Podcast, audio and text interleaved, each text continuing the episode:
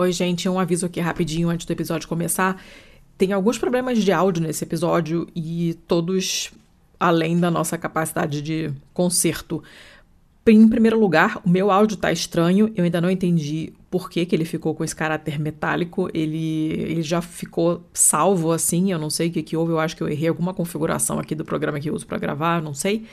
Em segundo lugar, a minha voz está estranha. Por que ela está estranha mesmo? Minha garganta está meio ferrada, como vocês provavelmente estão notando agora nesse áudio. Eu tô, tem uma, uma, um quê de rouquidão que está meio esquisito aqui. Em terceiro lugar, a internet do Thiago estava muito ruim, tinha um lag muito grande entre nós dois, então frequentemente a gente não ouvia o que o outro estava falando, a gente se atropelava. Para mim, aparecia acelerado o que ele tinha acabado de falar. Uh, foi bem trabalhoso de editar e eu não consegui resolver todos esses problemas de lag dessa desincronização, porque senão iam parecer dois malucos falando sozinhos, então não, realmente alguns trechos podem ter ficado meio estranhos. Se vocês encontrarem alguma outra, algum outro problema que tenha tornado a experiência de, de ouvir o episódio particularmente desagradável, podem vir puxar minha orelha, podem vir puxar meu pé de noite, podem amarrar meu nome na boca do sapo. Mentira, gente, não amarrem a boca do sapo, coitado, que sapo é legal e me avisem que a gente tenta consertar para a próxima. Mas eu acho que não vai dar muito, muito problema não e vocês vão conseguir ouvir sem me xingar muito. De qualquer maneira, espero que vocês se divirtam tanto quanto a gente se diverte, como sempre, gravando o BMF. Fiquem com o episódio. Beijo.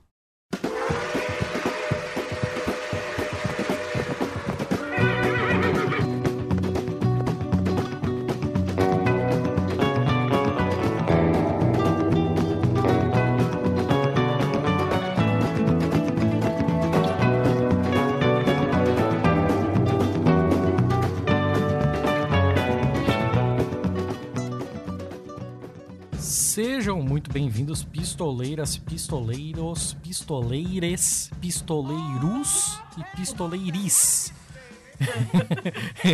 Esse é o Pistolando Podcast de número 80, rasos 80.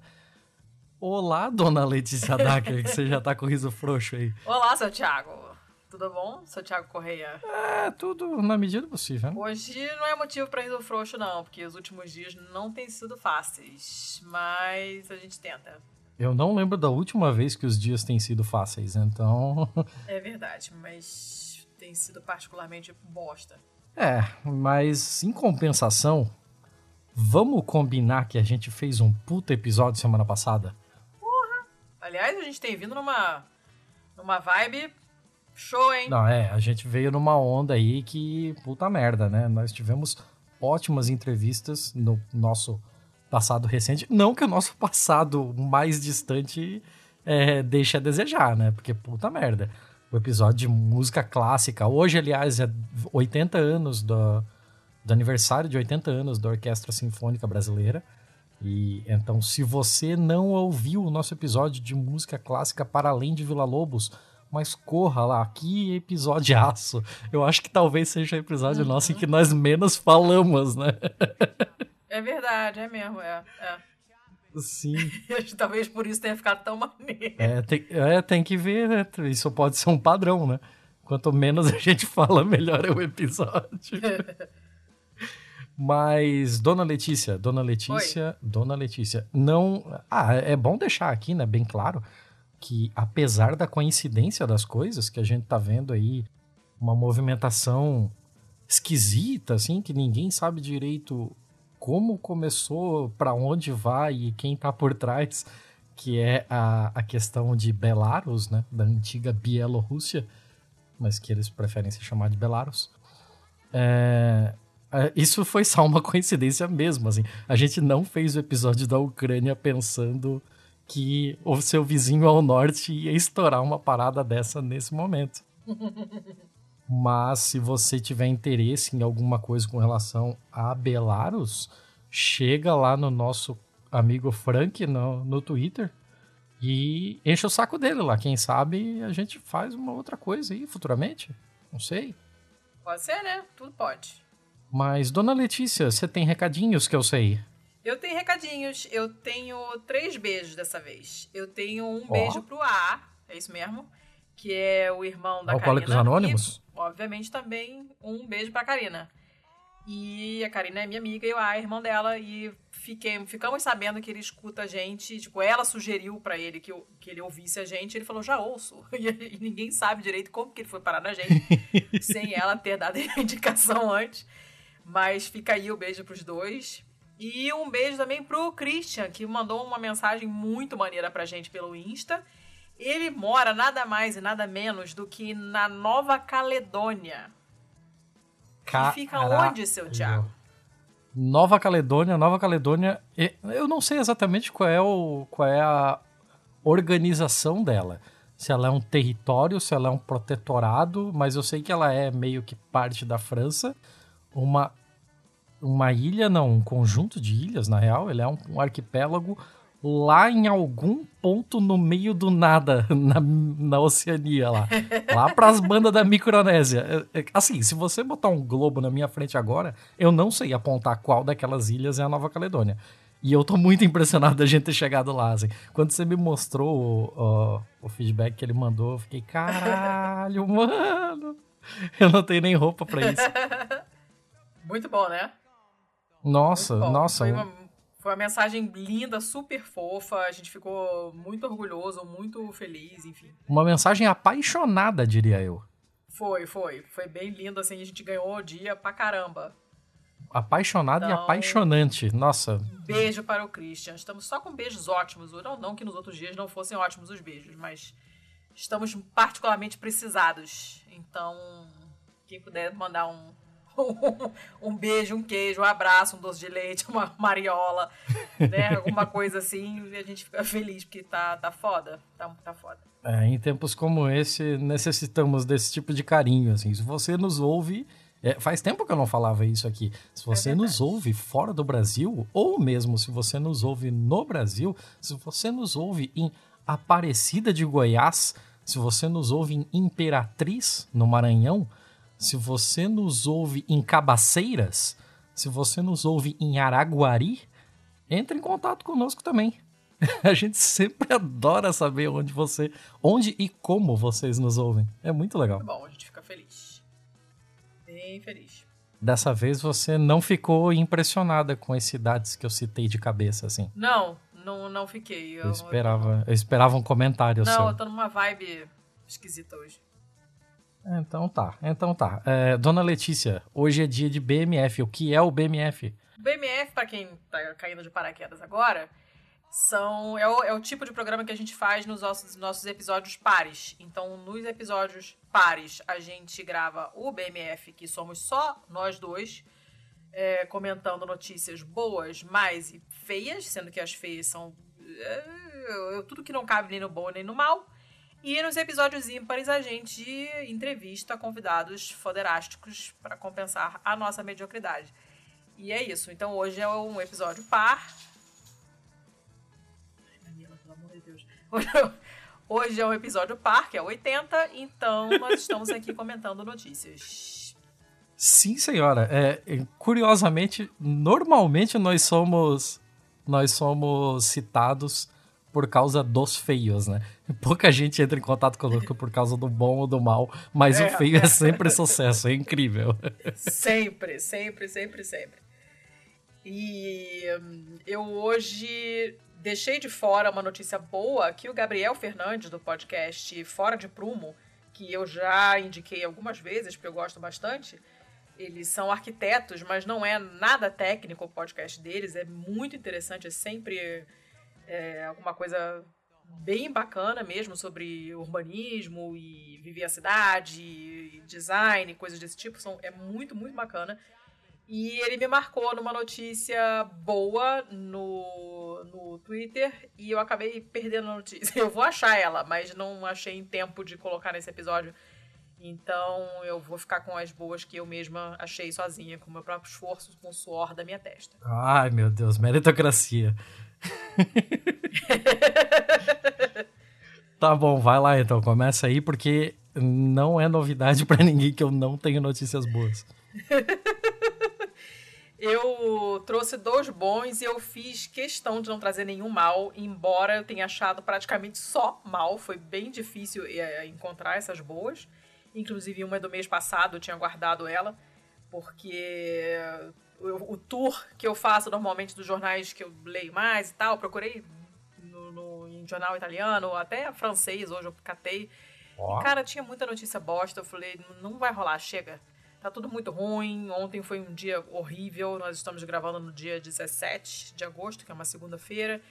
E ontem, domingo, foi um dia de notícias ruins e todo mundo que raciocina e que não é um verme vil e rastejante ficou putaço com a história daquela escrota da Sara, imbecil, né, revelando o nome da menina que foi violentada e foi fazer um aborto e tal. Então, falei, cara, não, não, vou catar nada de ruim. Então, eu trouxe dois bons que eu precisei garimpar bastante. O meu primeiro bom é do mês passado, de dia 21 do 7, e veio de um site chamado Conexão Planeta, que eu nunca ouvi falar, mas depois a, a, Vai, planeta. a notícia bota... é, mais ou menos. Bota um link pro, pro site das Nações Unidas e tal, então a notícia realmente uh, rolou. E é bem bacana, porque olha só, que manchete legal. Projeto Carioca, que leva energia solar para favelas do Rio, é finalista em prêmio global da ONU. Ó. Oh. Quando eu comecei a, a, Quando começou a aparecer mais essa coisa de energia solar, né? Até porque na, na, Europa teve um boom dessas coisas, porque teve muito financiamento da União Europeia para para instalar esses painéis e, e, tal. E eu tive aluno lá que trabalhava com isso. E teve realmente uma, uma explosão mesmo. O pessoal tá todo mundo direto colocando esses painéis solares e tal, não sei o que lá. Aí eu comecei a pensar por que caralhos no Rio de Janeiro não é tudo movido a energia solar já que a cidade é praticamente embaixo de uma lupa daquelas que crianças horríveis usam para matar formiga, concentrando os raios solares. Não faz sentido a gente não usar esse tipo de energia. E tudo bem, tive esses lampejos de pensamento e, obviamente, depois deletei da minha cabeça porque não tem espaço para tudo isso. E agora eu fiquei vendo esse negócio e falei: olha só, é muito bacana. O nome do projeto é Revolu Solar Ok. E é um dos cinco finalistas desse prêmio chamado Jovens Campeões da Terra na América Latina e Caribe, que é promovido pelo Programa das Nações Unidas para o Meio Ambiente. E aí eles pegam jovens ambientalistas, empreendedores, tananana, e o objetivo desse, desse prêmio né, é apoiar soluções inovadoras. E quem idealizou esse Revolu Solar... Ai, caceta, hoje já tô vendo. É um cara chamado Eduardo Ávila, que tem 25 anos, e desde 2005 ele está com um projeto na favela da Babilônia, que fica na zona sul do Rio, para levar energia solar para o Morro da Babilônia. E aí, é, obviamente, o objetivo é expandir isso para outros lugares do Brasil, porque a gente sabe que tem uma parcela enorme da população brasileira que tem acesso mínimo a serviços básicos de infraestrutura além de ser um serviço caro para o orçamento das famílias, às vezes ele não chega mesmo. Então, quem mora lá no alto, no, no final da comunidade, da favela, não chega lá. Nada. Então, nem adianta o cara ter boa vontade, nem que ele tivesse dinheiro, ele provavelmente não teria acesso, ou seria uma qualidade ruim. E também é por isso que muita gente faz gato, né? Que a gente chama de gato, que é aquela ligação clandestina para você roubar a eletricidade, né? Fazendo ligações ilegais com a rede da, do município, né?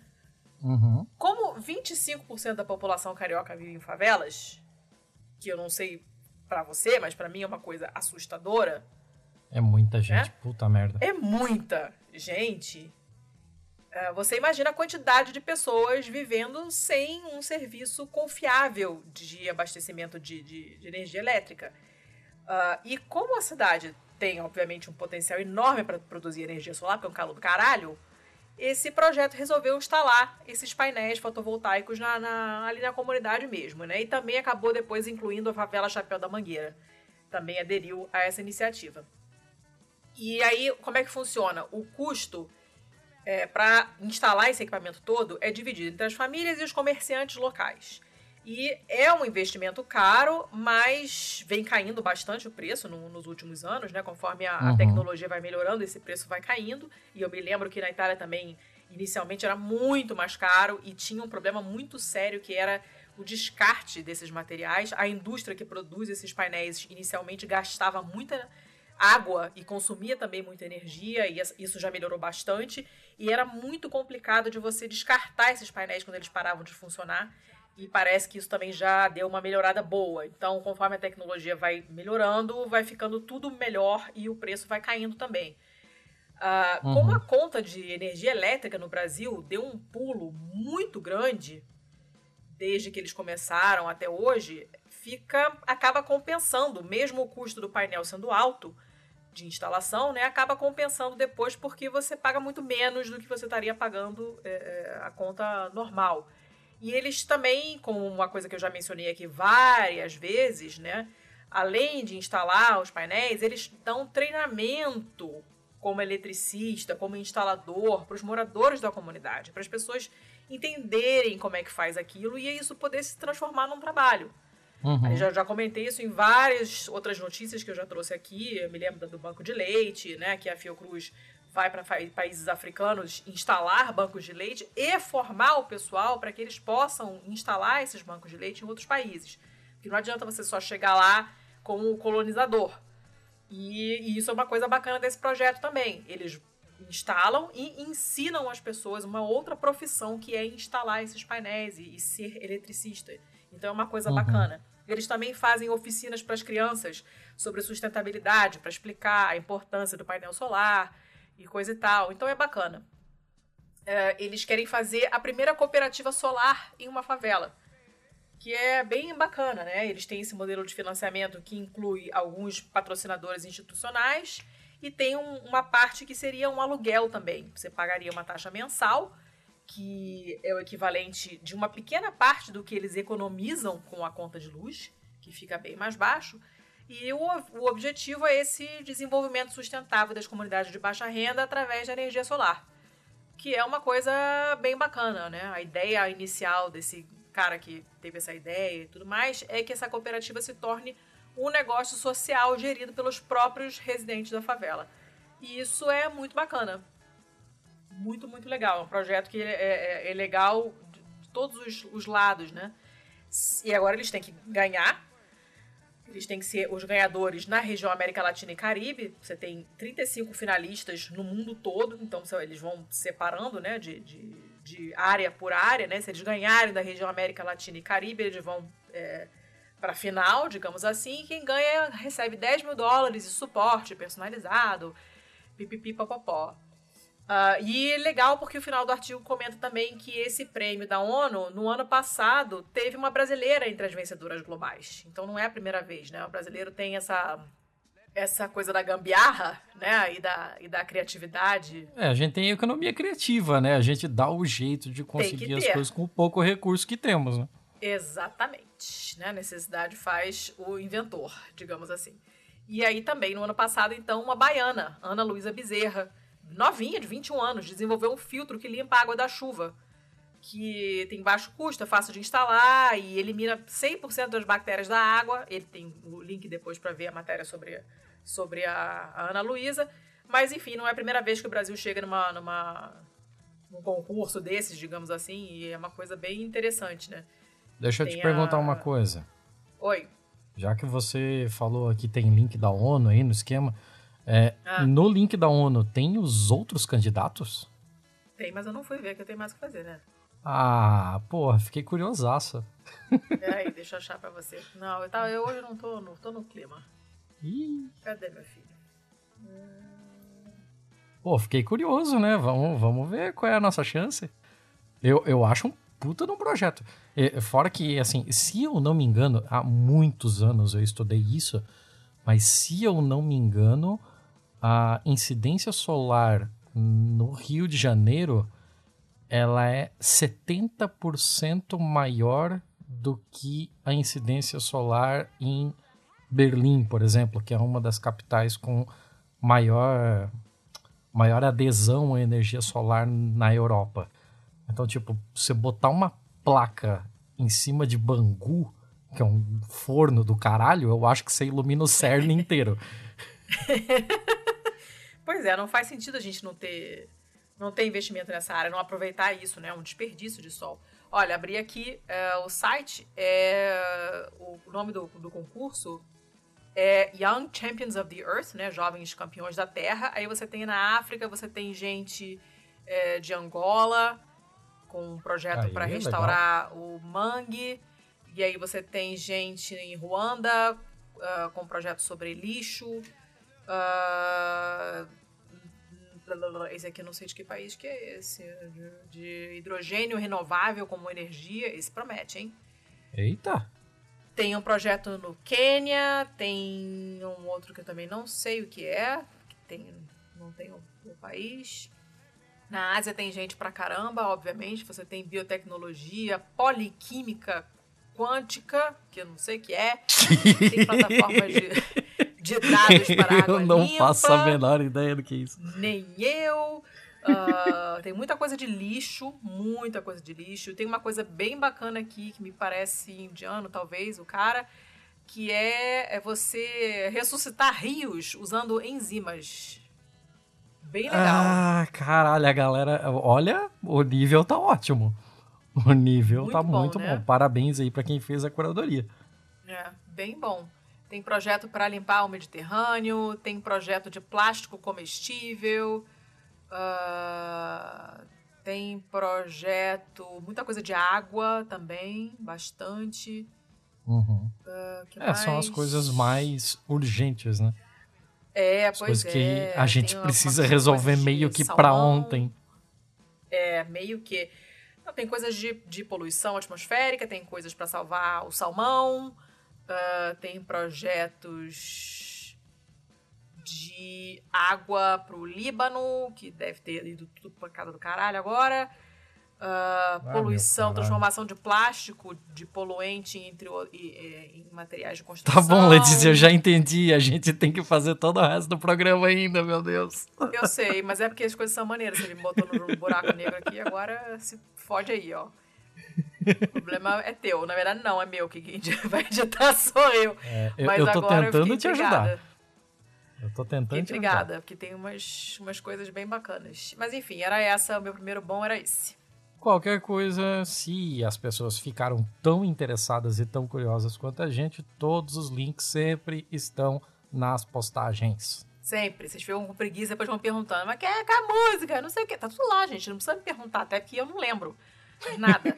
Tem, que não lembro de número de episódio nenhum. As pessoas falam, nossa, eu ouvi o 18. Eu, ah, eu não lembro mais qual é, gente. A gente fala muita coisa, não, não lembro. É, eu tenho que ir lá olhar, então, né? Assim como vocês. Então, vão lá direto no site, tem tudo lá, todas as coisas. Inclusive, eu agora estou colocando não só as notícias propriamente ditas, mas as coisas que a gente menciona no episódio. Então, nesse caso, uh, os finalistas desse, desse concurso não fazem parte, não são a notícia propriamente dita, mas eu vou colocar o link lá para quem quiser dar uma olhada depois. É, não precisa nem ir no site, fica no show notes ali no seu agregador. É tudo clicável, não tem problema. Tá. Posso dar minha segunda notícia boa, que é bem curtinha? Manda ver. Eu não tenho nenhuma notícia boa, então é só ir. É. A minha notícia boa, número 2, é da NPR, que é da National Public Radio, que tem um monte de podcasts muito bons, que eu já indiquei aqui mais uma vez, por sinal. Essa notícia é do dia 14 agora, então tem uns três dias. E é uma boa notícia, na verdade. E é legal porque ele já coloca no título Some Good News. Tipo, ah, tem uma noticiazinha boa no meio desse furacão de merda que a gente tá vivendo. Tá tendo um baby boom de elefantes num parque nacional no Quênia. Ó. Oh. Que é sempre bom, né? Quando nasce um monte de bicho que estava ameaçado, é super ótimo. Esse se chama Amboseli National Park. Será que é mais ou menos aquele esquema do, dos pandas lá que não estavam se reproduzindo porque tinha muita gente olhando? E aí a quarentena meio que agilizou o bagulho? Não, choveu. Teve chuvas ah. anormais ano passado. E aí deu grama pra caramba e tem muita coisa para comer. Quando tem muita coisa para comer, os bichos tá, tá, tá, tá, tá, aproveitam, né? Pra funfar e nasce um monte de bichinho. Esse parque fica ali aos pés do Kilimanjaro e já relatou é, o nascimento de 170 filhotes esse ano. E nasceram dois pares de gêmeos, que é uma coisa rara, na verdade. Caramba! Uh, e isso eles estão comendo. É, pois é, então, olha só, 170 esse ano até agora, nós estamos em agosto. Isso comparado com os 113 de 2018. E aí 2019 não é um ano muito bom porque o período de, da gravidez das elefantas, que eu sei que não é elefanta, mas eu aloá acho muito feio, então vão ser elefantas, Uh, então, são dois anos de gravidez. Uau! Então, nesse parque, é, nesse parque é, é, acaba que elas estão parindo nos, nos anos pares, né? Porque mais ou menos se reproduzem no mesmo período. Então, não é um ano muito bom de, de comparar 2019. Mas, poxa, é uma uhum. diferença brutal, né? E aí eles falam: Sim. olha, a razão principal realmente é essa quantidade de chuvas que a gente teve nos últimos dois anos. Uh, normalmente, quando tem um baby boom desse aí, isso está tá de alguma forma relacionado a alguma é, modificação climática ou enfim, alterações ecológicas, eles chamam, né, do ambiente. Um, foi um ano ruim ano passado para as pessoas, porque choveu muito, teve muito alagamento, teve gente morrendo, teve plantações danificadas, foi bem complicado. Mas essa chuva veio depois de anos de uma seca muito, muito, muito forte. Uhum. Então tava tudo meio que parado para os elefantes, porque já vinha não chovendo há muitos anos. E aí de repente começou a chover pra caceta começou a dar muita vegetação e aí aproveitaram, né? Porque é, né? tem que aproveitar quando tem.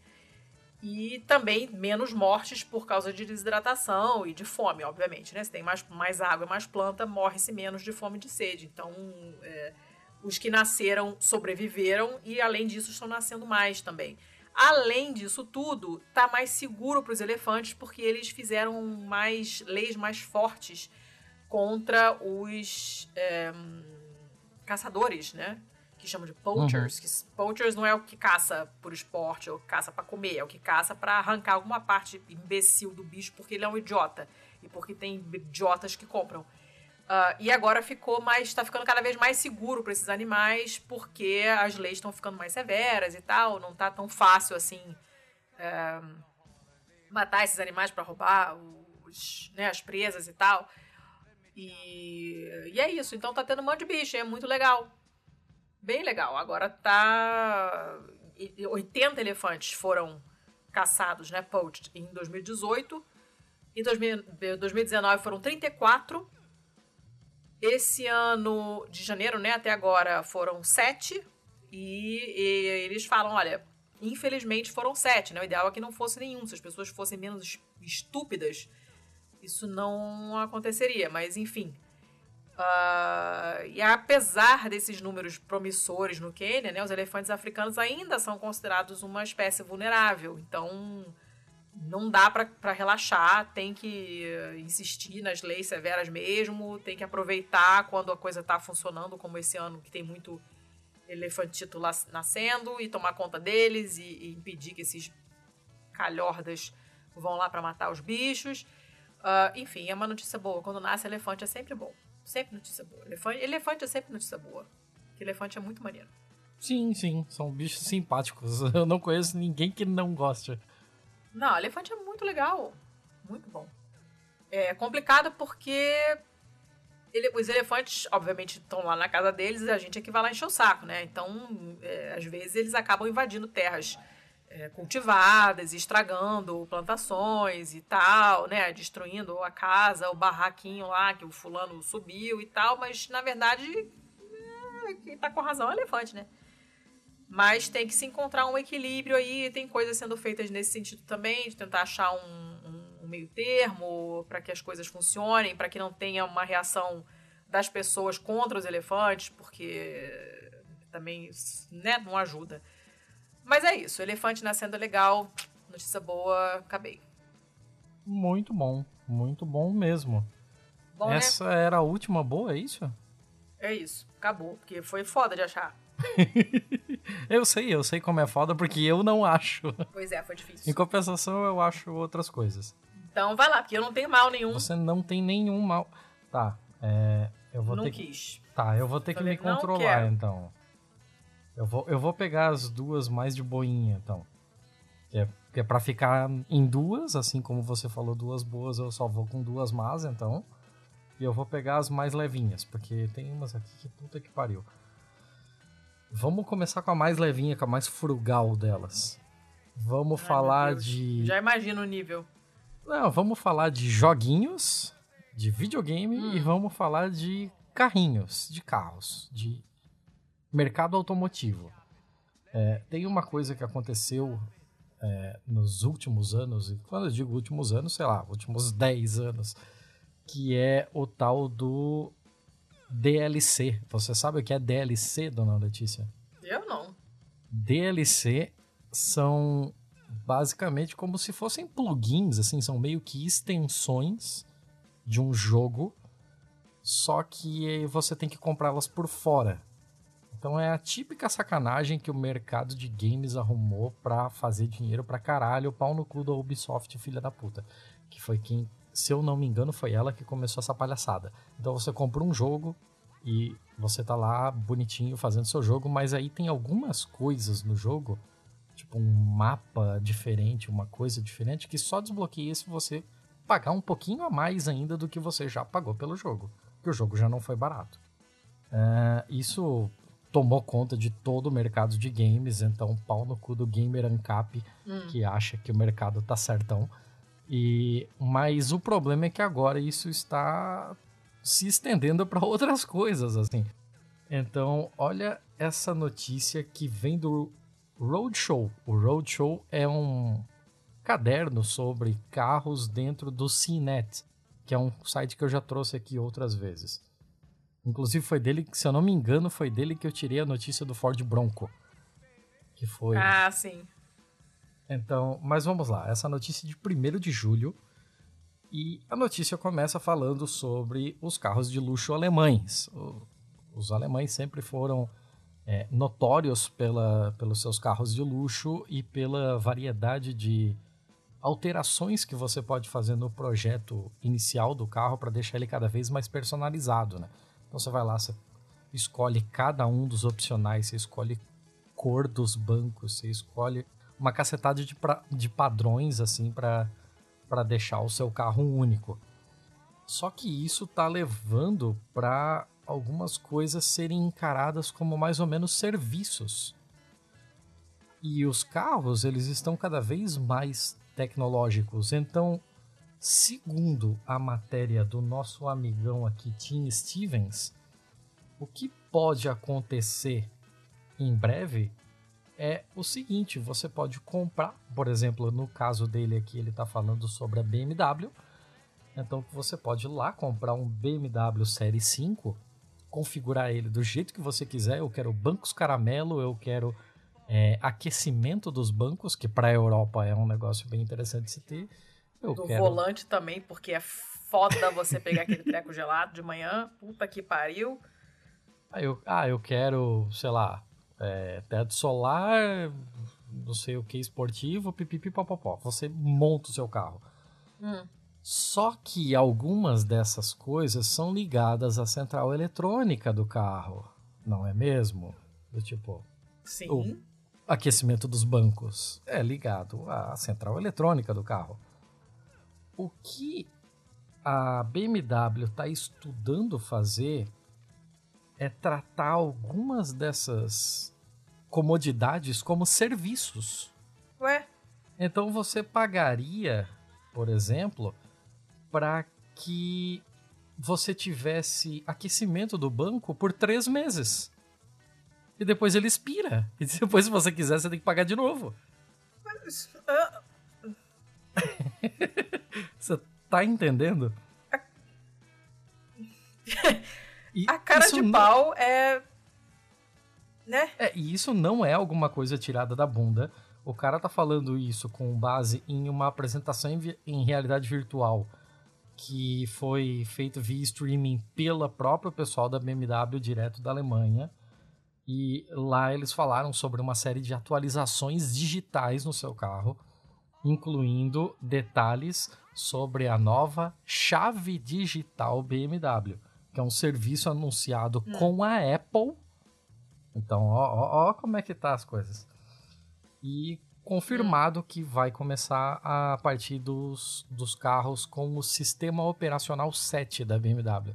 Quais são as vantagens de você trabalhar com um carro com relação a, a esses itens eletrônicos. Por exemplo, você pode descobrir uma falha num, num carro que ele saiu de fábrica com essa falha e ao invés de você precisar fazer todo um recall da sua linha, você pode mandar uma atualização de firmware e o cara atualiza o carro em casa e o carro deixa de ter o problema. Isso seria algo muito interessante. Mas, empresas sendo empresas, eles já estão dando um jeito de é, lucrar com isso, usando mais ou menos a mesma lógica que você vê em videogames. Então, determinados serviços, determinadas coisas do seu carro, você vai ter por um período limitado. E se você quiser depois disso, pague de novo. É, o nome disso está sendo chamado como, ve é, como VAP, né? Vehicle as a Platform. E, e assim, a tendência é que vários sedãs de luxo passem a atualizar os seus esquemas assim, passem a utilizar esse tipo de coisa no futuro próximo. A maioria deles já vem em conversas com o Apple CarPlay. Então, fica a dica aí. Ainda bem que eu não tenho carro de luxo, nem não de luxo também, porque aqui eu não, aqui eu não tenho carro algum. Cara, aquilo. Merda, hein? É isso aí, é isso aí. Que merda, é, é exatamente isso. Imagina que você já tá pagando por aquelas coisas, mas para utilizá-las você tem que pagar de novo, assim, é, é muito bizarro. É, você paga um é aluguel, um aluguel da sua própria coisa. Bem maneiro. Bom, é, explora mais é que tá a plataformização da sua vida.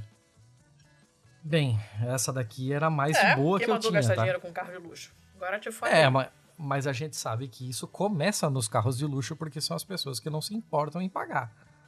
Ah, é, sim, claro. Não, não impressiona que isso em breve entre no, no pessoal ali dos carros médios. Quem sabe? Vai dar ruim, vai dar ruim. Vai, vai dar ruim. Vai dar ruim pra caralho. Mas agora vamos lá para uma outra notícia. É, essa notícia aqui vem do The Conversation, que é um, ele é um site americano que é muito interessante porque eles, eles pegam algumas coisas e tentam aprofundar um pouco mais do que os grandes é, como, como eu diria assim esse, esse jornalismo de varejo faria sabe? Eles fazem uma aprofundação um pouco maior e sempre com bastante rigor acadêmico e porém numa numa forma de explicar as coisas mais jornalística, né, para que pessoas comuns consigam entender do que, que se trata. Essa matéria é do dia 17 de julho. As minhas matérias todas são um pouco antigas porque são todos links que eu gostaria de ter falado no outro episódio e eu tive que sacrificá-los. Mas essa daqui fala sobre um estudo que diz que os americanos mais pobres bebem muito mais refrigerante do que os mais ricos. Hum. E essa é uma das razões pelas quais os refrigerantes deveriam ter um aumento da sua carga tributária para reduzir o, o gap das desigualdades de saúde. A gente falou um pouco sobre esse tipo de coisa no nosso ótimo episódio sobre o fim da carne, em que uma das do, dos questionamentos é justamente esse, assim, é, pede-se que as pessoas tenham vidas cada vez mais saudáveis, mas isso é muito mais difícil quando você vai ver o quilo da cenoura e comparar ela com o preço do quilo da salsicha. Então, uhum. Exatamente. É, as coisas que fazem mal são muito mais baratas, então você acaba meio que prendendo as pessoas mais pobres a um consumo de, muito, de uma qualidade muito menor. O estudo é, mostrado aqui fala eh, foi feito por economistas que estudam o status econômico e saúde. Eles gostariam hum. de trazer é, uma outra perspectiva e a, a pergunta inicial do negócio era: o quão rico você é afeta a quantidade de refrigerante que você consome? E a redução do consumo de bebidas açucaradas poderia reduzir a diferença de expectativa de vida de dois dígitos entre os americanos mais ricos e mais pobres? Dois Caramba. dígitos. Que pariu, hein? É baseada nos estudos que eles fizeram do National Longitudinal Surveys que analisou dados de mais de 24 mil adultos nos Estados Unidos. É, eles seja, chegaram. Um respeitável. Sim, um, um, N bem grande, né? Um N ou um P? Uhum. Eu sempre. Eu sempre... N. É. O que, que é o P? O P é outra coisa para cálculo estatístico e tal. O N é simplesmente o número de. de amostras. De amostra, né? Então, o primeiro grupo foi. É, ele era conhecido como NLS 1979. E ele era parte de um estudo muito antigo. É, um, muito não, muito mais antigo do que esse, feito com pessoas nascidas entre 1957 e 1964 eles eram questionados sobre a frequência com que eles consumiam esse tipo de drink açucarado na semana anterior, a cada dois anos, hum. de 2008 a 2016. O que significa que cada entrevistado estava é, na casa dos 40, 50 anos ali, né? É, quando fizeram uma pergunta para eles. E o segundo grupo, que é o NLS 1997, ele já era um pouco diferente. No caso deles, é, são pessoas nascidas entre 80 e 84 e responderam a pergunta quatro vezes de 2009 a 2015. Então todos eles estavam hum. na casa de 20 a 30 anos.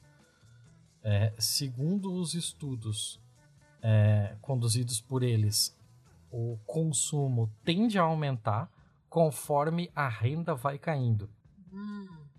Mas poucos deles controlam é, gama de outros fatores que também podem importar, como por exemplo gênero, raça, hum. etnia, nível de escolaridade, é, habilidades cognitivas, é, interesse, por, é, ah. interesse e preocupação pela pauta da saúde tudo isso foi tirado, sabe? Uhum. Então foi visto mesmo renda e idade. E esse tipo de coisa deixa o estudo um pouquinho mais fraco. Ainda assim, por causa do N dele, as diferenças são muito, muito grandes. Então você chega ali no pessoal de renda maior, cerca de 64% deles só responderam que haviam é, ingerido algum tipo desse, dessas bebidas açucaradas, 64% é, responderam 0 a 10% das vezes que foram perguntadas durante todo esse período. Enquanto Caramba. você vai nos mais pobres e isso cai para 37%. É uma diferença Nossa. bastante alta. E Bem aí tem todo, tem todo um estudo aqui de como o aumento da taxação desse tipo de produto poderia levar a uma melhor qualidade de vida das pessoas mais pobres, pois elas não pagariam todo esse valor por, por esse tipo de produto e procurariam é, novas alternativas, alternativas mais saudáveis. Isso parece. Tipo água.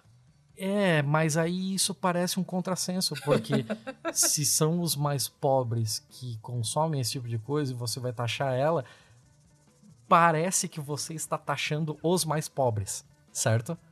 Mas na verdade você está fazendo uma taxação para é, fazer uma, um desvio do consumo dessas pessoas. Tal como é feito, por exemplo, com o cigarro, que tem uma taxação extremamente alta, justamente para desencorajar. Exato. É muito interessante, é muito interessante mesmo a matéria. Muito. Isso levanta várias coisas. Primeiro que eu acho que isso foi só a comprovação de alguma coisa que já se sabia, porque a gente sabe que é, em todos os países onde, onde isso é estudado direitinho do ponto de vista epidemiológico, né, onde há dados para isso, eu já li vários estudos sobre isso em de vários países diferentes, porque é um assunto que me interessa. Uh, as populações mais pobres são mais tem mais problemas de peso, tem mais pessoas em sobrepeso e com obesidade, ao mesmo tempo em que tem mais problemas de nutrição. Porque alto peso e uhum. obesidade não é sinônimo de estar bem nutrido. Quem não sabe disso tá, tá, tá entendendo tudo errado. É, você estar acima do seu peso não quer dizer de maneira alguma que você esteja é, bem nutrido, né?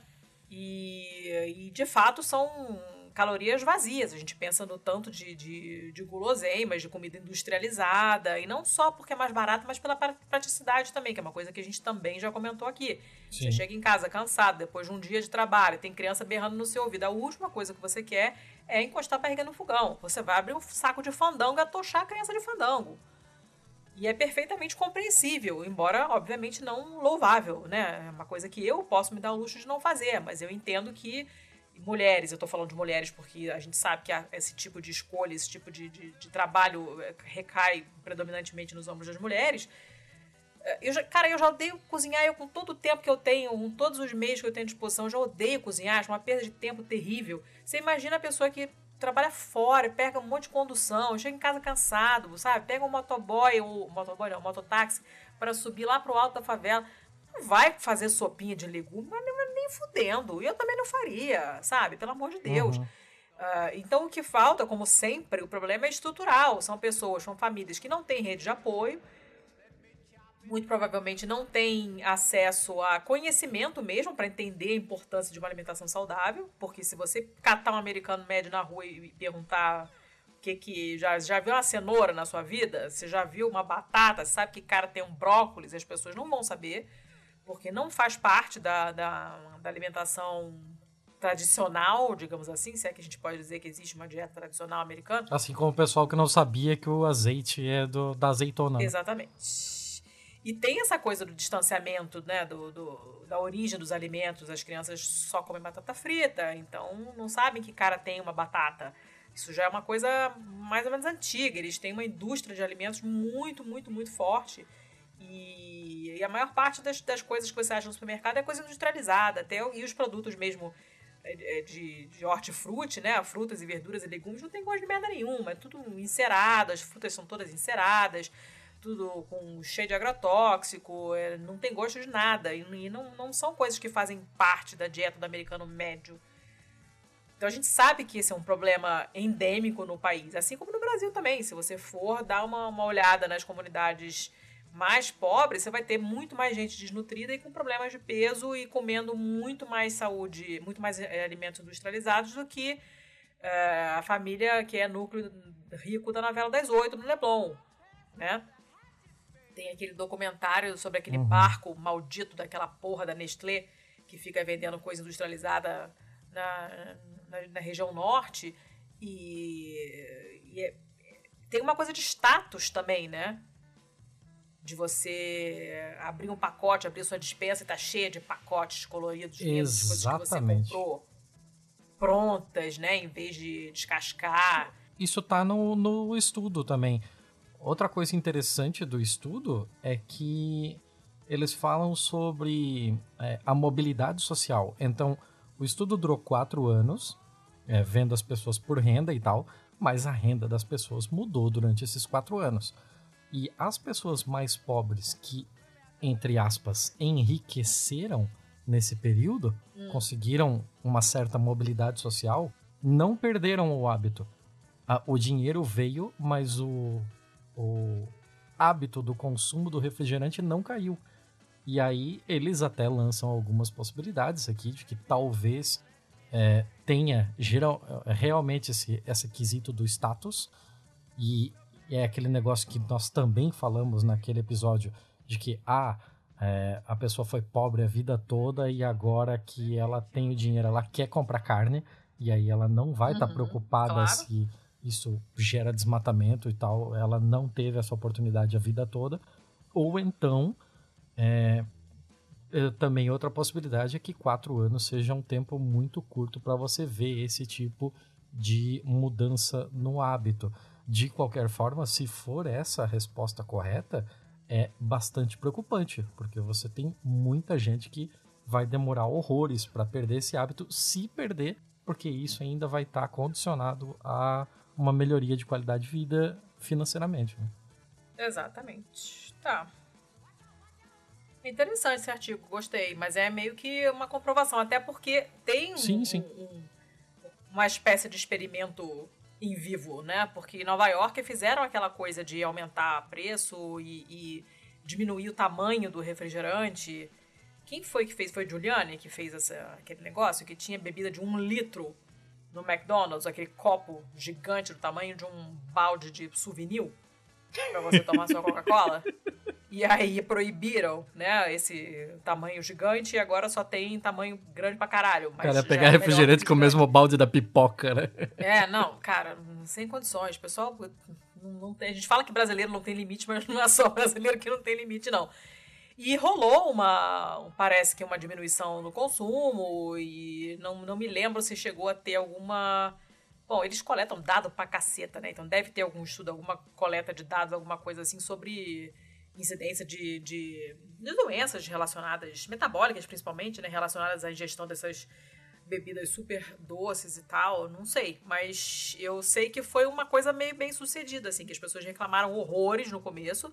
É, você vai impedir de, de comprar o um copo de um litro, eu vou e compro dois de meio. Mas na verdade ninguém faz isso. Então. Uhum. É, ah, mas e a minha liberdade? É, estão cortando minha liberdade. Esse era o, esse era o outro ponto que eu ia falar. O americano ele tem muito essa coisa de ser extremamente resistente a ter o governo se metendo na vida deles, mesmo quando é pro bem deles, entendeu? Essa coisa do Estado paternalista com eles não Sendo que o filho da querem. puta nem um sistema único de saúde tem, né? Exato. Inclusive falarei disso já que já. Massa. E bom, sei lá, essa notícia é interessante, hein? Esse artigo interessante dá gancho pra um monte de coisa.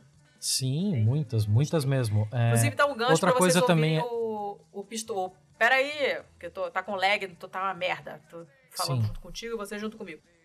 Uh, vai sair nessa semana, acredito que quando esse episódio sair, o Pastelando já vai ter saído, em que a gente falou sobre uma, uma, pincelada, na verdade, porque é um assunto, obviamente, muito vasto, sobre história da alimentação e tal, com um cara muito gente boa, que é o professor Rios, e o papo foi bem legal e a gente falou um pouco disso também, de comida como símbolo de status e quando começa a industrialização e tal. Falamos um pouquinho disso e ficou bem legal o episódio. Então ouçam lá.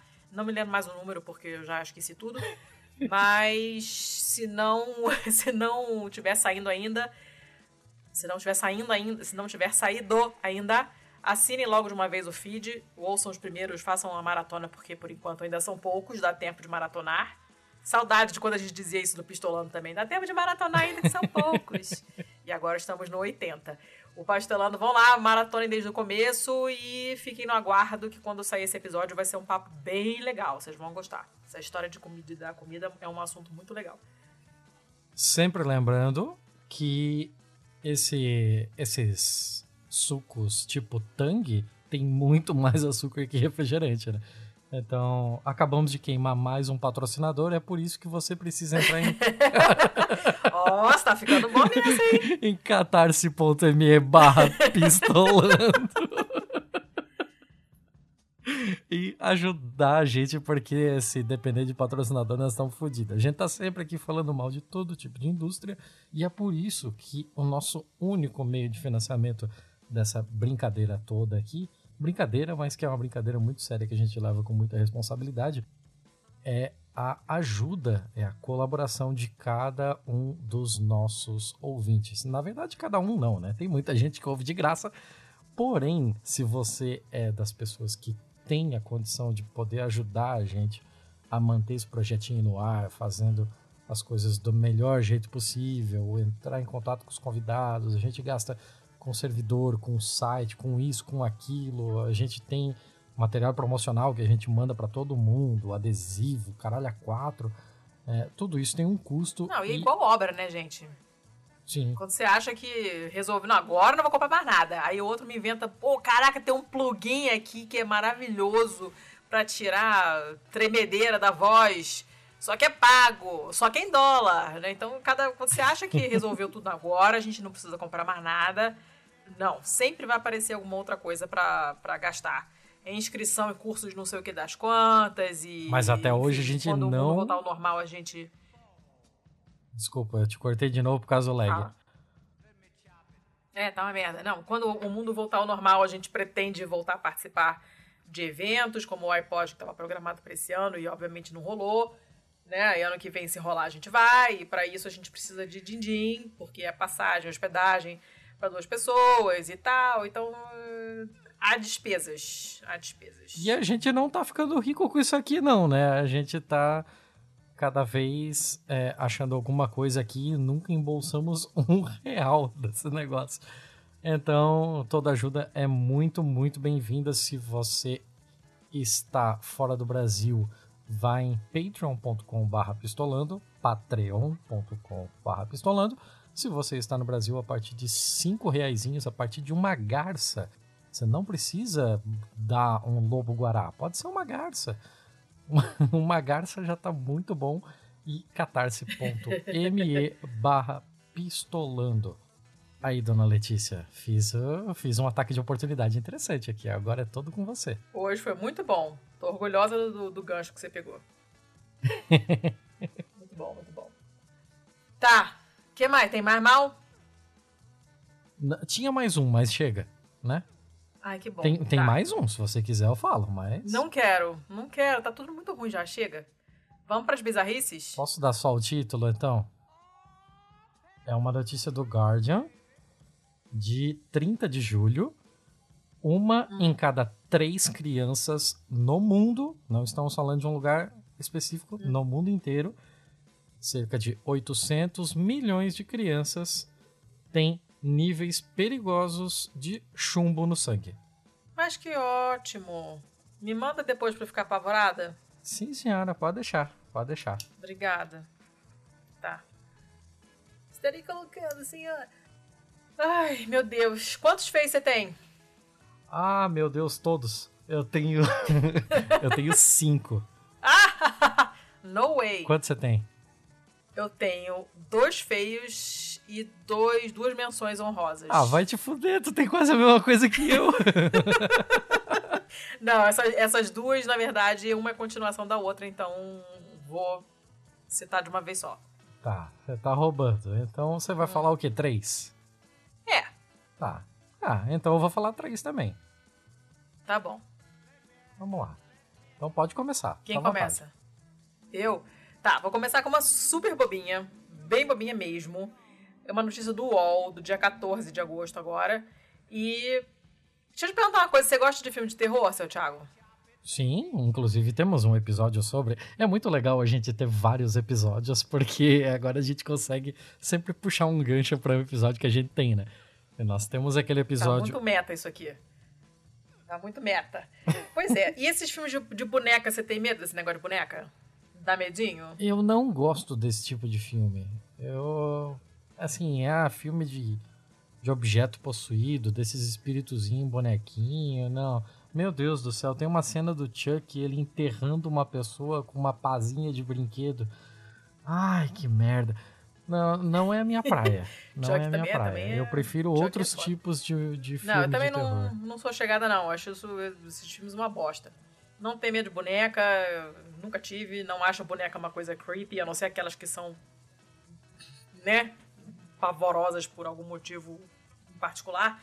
Esse filme da Annabelle, eu nunca vi. Nunca vi, porque eu não quero ver filme de boneca não que me interessa. Interesse. Só que tá rolando um boato de que a boneca Annabelle, a verdadeira, fugiu. E as redes sociais estão em polvorosa. Essa história da, da Annabelle, é, o filme, né? É, não, ó, sente o nível. A, a, história que deu origem ao filme, tá, não sei o quê, é, é uma história real, que aconteceu mesmo, né? Era uma boneca que pertencia a uma estudante de enfermagem que ganhou essa boneca da mãe quando ela se mudou para uma outra cidade nos Estados Unidos para começar para ir para a faculdade. E ela e a colega de quarto dela começaram a perceber que essa boneca aparecia sempre numa posição diferente. Ninguém, nenhuma das duas tinha mexido nela. Spoiler, o narrador falando, né? É claro que foi uma delas e que nunca falou para outra. Colocava a boneca numa posição diferente, sem que nenhuma das duas tivesse mexido, e aí chamaram o médium, que elas procuraram e tal e falou: não, esse brinquedo, essa boneca está possuída pelo espírito de uma menina chamada Annabelle, que morreu nesse apartamento há muitos anos. Pipipi popopó. E aconteceram um monte de coisas ruins é, que foram presenciadas por pessoas próximas a essa moça e a boneca, a dona da boneca. E aí elas chamaram investigadores de fenômenos paranormais e possessões demoníacas, leia-se, dois mentirosos. Ai, que preguiça. Uh, e foram chamados para lidar com essa força da Annabelle, fazer exorcismo da boneca, sei lá o que das contas. E esses dois, é, o Ed e a Lorraine, que se chamaram casal, eles já morreram e tinham mantinham um museu chamado Museu Oculto Warren. Warren é o sobrenome deles, ainda por cima eram é, megalomaníacos. E fizeram essa, esse, essa espécie de museu com centenas de objetos ligados ao ocultismo de todos os casos que eles tinham resolvido durante os anos. E essa boneca estava lá. Só que a boneca sumiu. E aí o pessoal tá meio que desesperado. A internet, nessa última madrugada de sexta-feira, que foi quando saiu. Uh, e aí eu fiquei chateado que não foi sexta-feira 13, cara. Se tivesse sido sexta-feira 13, teria, o pessoal tinha surtado mais ainda. o assunto foi mencionado mais de 170 mil vezes nas redes sociais. O que significa que não tem mais nada acontecendo no mundo. Se você tá perdendo teu tempo com a boneca, achando que a boneca fugiu do museu, é porque não tem pandemia rolando. Você concorda comigo? Justo.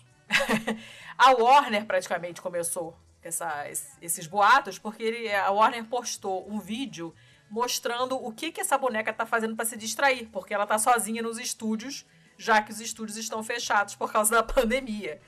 E aí o pessoal é, meio que levou isso a sério. E a notícia se espalhou, e os internautas brasileiros tiveram uma, uma sei lá, uma produção de memes muito intensa. E aí começaram a falar da boneca da Xuxa, e do fofão, e de não sei o quê. E aí, pessoal falando que ela foi embora dos Estados Unidos e, e, e veio para o Brasil, fez as unhas, hidratou as madeixas na cabeleireira Leila. e aí voltou para os Estados Unidos de unhas, hidratação e unhas devidamente feitos. E é isso. É uma notícia completamente idiota, ridícula, mas como 170 mil menções no Twitter não é pouco, uh, eu achei que merecia pela idiotice da notícia. E é isso. Eu tô com. Meu nível tá baixíssimo hoje. vai ser só isso. Mentira, não vai ser só isso, não. A próxima, a próxima é mais complicadinha. Era, essa era, okay, era essa. Okay. Vai, vai aí pra tua. É, eu tenho, eu tenho cinco, eu quero que você escolha um número, porque eu não vou escolher, não. Dois. Ok, ok. Dona Letícia, você lembra da Margot? Margot? Sim. A mulher do. A mulher do. Casaco lá? É, é a boneca inflável do Yuri. Isso. Exato, essa mesmo. Ah. Então, parece que a Margot. A Margot Pode. Tá grávida? não, não, não é, não é exatamente o mesmo, a mesma ideia. Mas pode ser que a Margot um dia passe a ter vida. Olha que Ai, loucura. Essa notícia vem do. Ah, como assim? Essa notícia vem do Daily Star, que é um, um jornal britânico.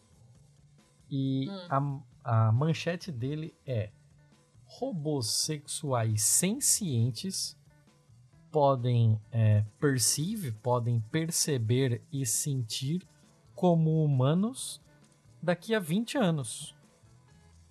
Não, tipo amanhã. É, não é um negócio muito longe, não. Você lembra do filme Inteligência Artificial? Lembro, O robô claro. do Jude Law era um robô... Era um robô sexual, né?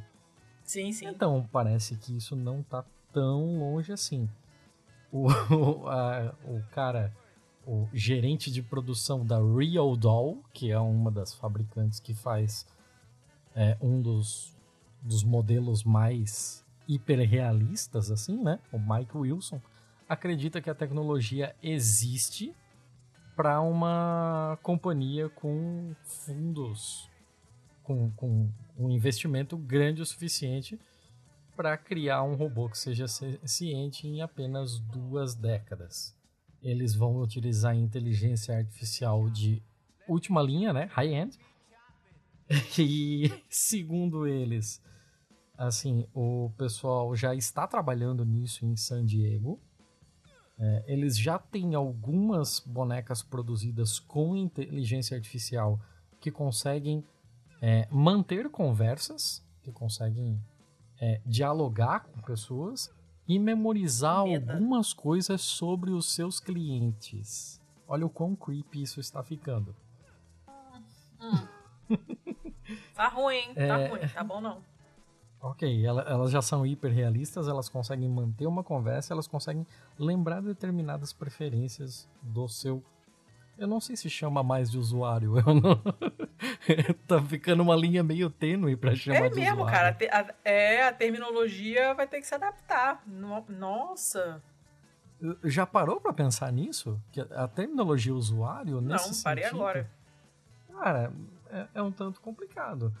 É, ele, ainda o Mike Wilson, ele acredita que se uma gigante tecnológica como o Google, assim, é, resolvesse manter um time para aprimorar esse tipo de, de inteligência artificial, eles conseguiriam ter uma boneca senciente, totalmente funcional em questão de 20 anos.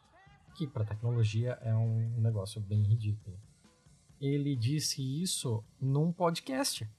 Rapaz! E o nome do podcast é Two Girls, One Mic. Eu acho que. Ah, quem pegou a referência pegou. É isso aí. Eu não peguei. Ok, tudo bem. Eu não vou te passar essa referência. Você vai preferir. Não, você vai preferir não saber, tudo bem. A audiência te fala depois nas redes sociais. É, essa notícia é basicamente isso, vai. Ah. Então, até agora estamos frugaisinhos. Sim, sim. Eu, eu deixei essa aqui por causa da Margot. tá, bom. A minha. Meu próximo feio, na verdade, até podia não ser feio, podia ser só um mal. Não, não sei, eu não, não sei muito bem realmente onde enfiar. Acho que. Avalie aí o que, que você acha, você acha que cabe no feio. Hum. Basicamente, bom, Bingo, Guardian, né? É a primeira de várias hoje, Guardian, e é, fala de mulheres americanas que têm neném em outro país, em outros países, saem dos Estados Unidos para ter neném. Só que essa essa manchete, que a manchete é The Reverse Birth Tourists, então seria tipo as turistas de nascimento mais reversas, né, ao contrário, que são uhum. mulheres americanas que vão para países mais baratos para ter filhos. Ao contrário do que é, muita gente rica vai para os Estados Unidos para se tratar quando fica doente por causa da medicina avançada. Eu traduzo muito laudo médico de gente que está com alguma doença complicada e vai se tratar nos Estados Unidos, traduzo muito laudo para o inglês. Então a gente sabe que isso acontece, né? Quem realmente tem grana e pode vai para os Estados Unidos se tratar. Mas agora você está tendo um movimento ao contrário que são mulheres que saem de lá e vão ter neném em outros países. Só que eu achei essa manchete meio enganosa, porque na verdade não é isso. Os, elas entrevistam, a, a, o artigo entrevista uh, mulheres que tiveram bebê em outros países e nenhuma delas foi para outro país para parir. Então eu não sei uh, se é um título adequado. Eu achei meio clickbait, assim. O fato é que 66 mil americanas tiveram um neném fora dos Estados Unidos ano passado. A gente não sabe o motivo, porque o governo não pergunta por que, essas pessoas estão fora dos Estados Unidos, mas uh, entrevistaram algumas mulheres né, que estão em outros países e, e por que, que elas saíram de lá. E algumas delas dizem que começar uma família nos Estados Unidos é muito caro. E a gente sabe uhum. que não tendo um serviço de o serviço universal de saúde, né, que é o que a gente tem no Brasil, uh, tudo custa muito. E não é muito. Ah, tive que, sei lá, ficar sem jantar fora uns meses. Não, é tipo, você tem que hipotecar a sua casa. Como um caso Sim. que houve, acho que no ano passado, se não me engano, de uma mulher que tinha seguro, ela tinha um emprego formal, que dava um seguro para ela bom de saúde, só que o neném dela nasceu, acho que uma semana antes da data prevista do parto, e por isso não cabia mais no seguro, o seguro não cobria mais. Cara, isso é muito E absurdo. ela teve que hipotecar a casa para pagar o parto. Eu já traduzi é, nota fiscal de hospital americano é, de crianças brasileiras que nasceram lá, né, de pais brasileiros que nasceram nos Estados Unidos, e é assustador. A, a, o preço é, é absurdo, tudo é muito caro e vem discriminado assim, o preço por um comprimido, é, sabe, quantos, quantos pacotes de gás, e, é uma coisa assim. E, tudo bem discriminar isso, mas é muito caro, sabe? Não, não, não, é uma coisa ridícula. E quando a gente pensa que tem gente que vai para os Estados Unidos para ter neném lá, para o neném ter a nacionalidade americana, é, a gente entende que tipo de pessoa está indo para lá. Você tem que ter muita bala na agulha, porque senão você não, não, não consegue pagar. E tanto uhum. não consegue pagar que nem as próprias americanas conseguem e estão saindo de lá para ter filho fora. É, essas quatro histórias que foram escolhidas aqui, né, é, nesse artigo, na verdade, nenhuma delas foi para fora para ter neném. Elas foram para fora fazer outras coisas, acabaram encontrando seus parceiros lá e, e, e, acabaram tendo filho lá. O objetivo inicial não foi, ah, estou grávida, vou parir na França. Não foi isso que aconteceu. Por isso que eu essa manchete não achei legal.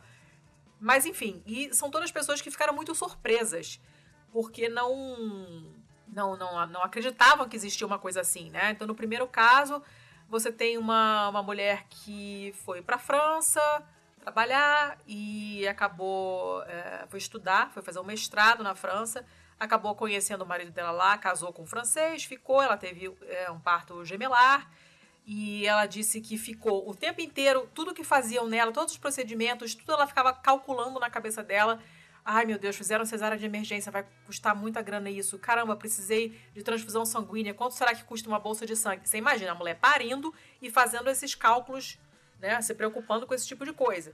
Ela ficou num quarto só para ela, com todas as refeições, teve uma, uma, uma pessoa especializada lá para ajudar ela com a, a amamentação. Uh, teve gente que foi lá explicar como dar banho, não sei o quê, e ela só fazendo essas contas na cabeça. Quando chegou na hora de ir embora, ela falou uh, pro marido: Vai lá, quanto, é que deu a conta, né? Ele olhou para ela e falou assim: Você tá maluca? Você é a França, entra no táxi, vamos embora pra casa. Sabe? E não nos pagou nada, então o custo foi zero, que é o que eu paguei Sim. também na Itália, não paguei nada. Depois você tem uma mulher que foi para Nova Zelândia para morar. Uh, ela e o marido resolveram que ia morar fora porque tem escolas boas e tal, não sei o quê. E essa, essa realmente chegou grávida. Uh, e foi super bem tratada, acabou pagando pelo primeiro filho, porque ela estava como, como turista, então acabou tendo que pagar pelo serviço, e é justo. O segundo e o terceiro filhos, ela já não pagou nada. Aí já devia provavelmente estar num outro tipo de visto, ela ficou morando lá mesmo.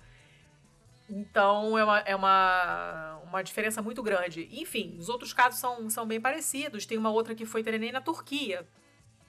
Essa última das quatro entrevistadas, e ela fala: Eu não sei como as pessoas conseguem funcionar nos Estados Unidos. É, tá aí uma ótima pergunta. Eu sempre indico, quando vem esse tipo de, de assunto, eu sempre indico o documentário Sico que é sobre o sistema de saúde americano e fala bastante sobre, sobre essa questão. Muita gente já viu, é um documentário bem conhecido do, do Michael Moore, uhum. que inclusive ele pega alguns bombeiros que trabalharam no 11 de setembro e que depois foram completamente negligenciados nos seus problemas pulmonares devido àquela poeira, aquela encrenca toda que passaram Exato. lá e ele coloca essa galera num barco e leva pra Havana para eles se tratarem lá e o pessoal chega a, a chorar assim com o atendimento, com o preço dos remédios, com a humanização que existe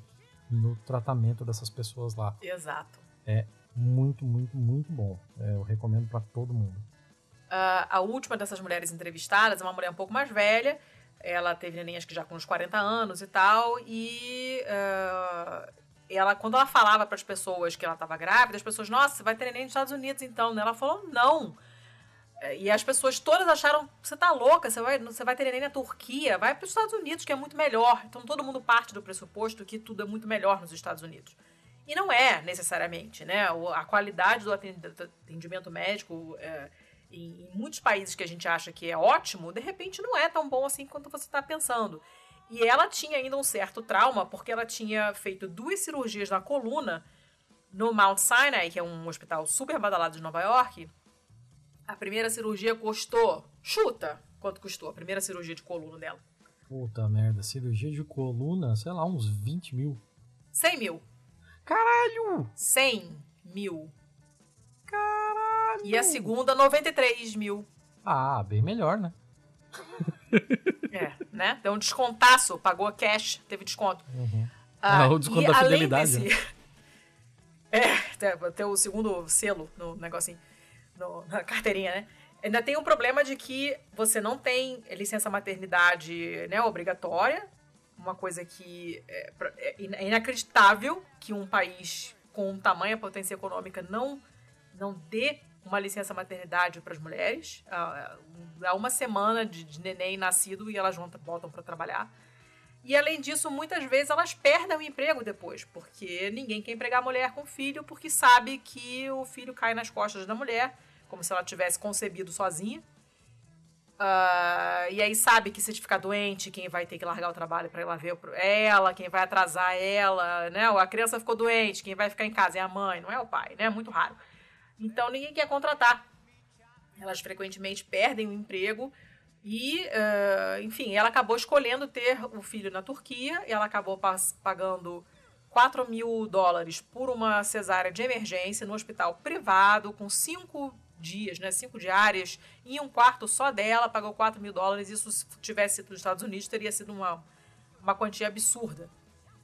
É, então, assim, apesar do, da, do, de eu achar o título uh, enganoso, porque essas mulheres, na, essas quatro pelo menos, não estão indo parir no outro país, mas é uma coisa interessante, porque a gente tem essa, essa coisa na cabeça que tudo dos Estados Unidos é muito melhor, e a gente tem um movimento de pessoas com grana de vários, de vários países indo ter filhos nos Estados Unidos só para ter cidadania americana. Eu vou achar aqui qual foi o episódio que eu ouvi de um podcast gringo que eu ouvi recentemente sobre uma mulher chinesa que foi neném nos Estados Unidos. E, uh, e agora você está vendo esse movimento reverso, né? De mulheres que simplesmente encontram um, um sistema muito mais humano e abordável do ponto de vista hum, econômico e de qualidade de atendimento também, porque você vê, tem essa, essa aí que fez a consultoria de amamentação, a outra que foi para Nova Zelândia, a, a parteira foi lá, sabe, durante toda a gravidez e, e ajudou ela no, no, parto em casa, teve complicação, ela foi transferida para o hospital, a mulher foi com ela, sabe? Então, é, é uma qualidade de serviço muito melhor do que teria nos Estados Unidos. Então a gente fica endeusando para nada, porque não, não adianta nada você ter um serviço super top que só é acessível para quem tem 100 mil dólares para pagar numa cirurgia de coluna. Isso não quer dizer que um país é legal. É, pelo contrário, o país é maneiro quando todo mundo tem acesso e você não precisa vender tudo que você tem e pedir emprestado para todo mundo para conseguir pagar uma cirurgia para você conseguir viver sem dor, ou para você ter um filho, ou para você sobreviver a um acidente que você teve na rua. É, tem relatos de gente que é atropelada, que tem acidente de automobilístico e tal, e quando alguém para para prestar ajuda, a pessoa implora para não chamar a ambulância, porque não tem dinheiro para pagar a ambulância. Sabe? Tem, tem serviço de ambulância agora que é tipo Uber. Você chama por, pelo aplicativo, é como se fosse um leilão de ambulância. Caralho. Entende? É, é, é, um, é um negócio muito, muito esquisito, é que é completamente errado. O que eu posso esperar é que esse tipo de coisa, esse tipo de, de reportagem e esse tipo de estudo e de documentários, de pessoas que têm uma experiência fora, voltem para os Estados Unidos e expliquem: meu irmão, tá muito errado isso aqui, tem gente fazendo de outras maneiras e é muito melhor do que aqui. Quem sabe um dia muda alguma coisa, eu duvido, mas sei lá, vai que, né? Não sei. E era, era esse. É feio porque eu não sei o que, que é feio, porque não é uma notícia boa, mas também não é ruim. Hum, não sei. Fiquei meio em dúvida. Aí tá é, no feio. É, feio é, okay. é tipo o quarto da bagunça. É isso aí, é isso aí. Não sei onde botar, tá vai pro feio. Né? Junto com as malas e o aspirador de pó. Tá, acabei. Tá, minha vez então. É, vou com uma outra fonte que já apareceu aqui outras vezes, que é a news24.com. Ela referencia outras aqui, mas é, referencia Mirror, referencia é, mais Daily Star, mas eu preferi aqui porque o título daqui é muito bom. Mulher deixa o seu emprego para ser um cão e ganha não, um salário. Essa frase já começou mal porque ela não faz sentido. Sim. e ganha um salário de seis dígitos. Não, não, não, não, não, não, não. Pera, pera, pera, pera. eu sabia, eu sabia. O que, que ela tem que fazer? Ela precisa ser um cão. A, a ideia Não dá pra ser cão, Thiago. é, é, diz isso pra ela. Ó, ela era. é, eu sei que não tem outra tradução, né? Ela era uma ótica, mas não o estabelecimento. Ela era a pessoa que talvez fizesse a optometria. Tá. Ah, Porque se ela fosse o estabelecimento e virasse um cão, ia ser bem melhor, inclusive. Mas tá. É muito mais fácil, acredito. Então, ela era uma ótica e ela disse que ela sempre se sentiu como um filhote. Agora ela ganha seis. Agora ela ganha seis dígitos por mês para vender videoclipes dela agindo como um cão. Eu tô falando bem devagar que é para você assimilar tudo. O que, que ela faz, praticamente? O nome dela é Jenna Phillips. Ela é do Texas. E ela sempre se sentiu como. é, Deixa eu tentar traduzir isso aqui, tipo, like, Ah, like a Deus, pooch. Estou ficando nervosa já. Like, like, como um vira-lata mesmo, né? E imitar. Ah, put é cachorro É, mesmo. pooch, sei. É, tá. Like a pooch. E ela se. Ela imitou os animais peludos perseguindo uma bola e rolando no chão. Enquanto ela trabalhava como ótica, Não, esta garota de 21 anos começou a gravar vídeos dela fazendo truques, os mesmos truques que um cão faz.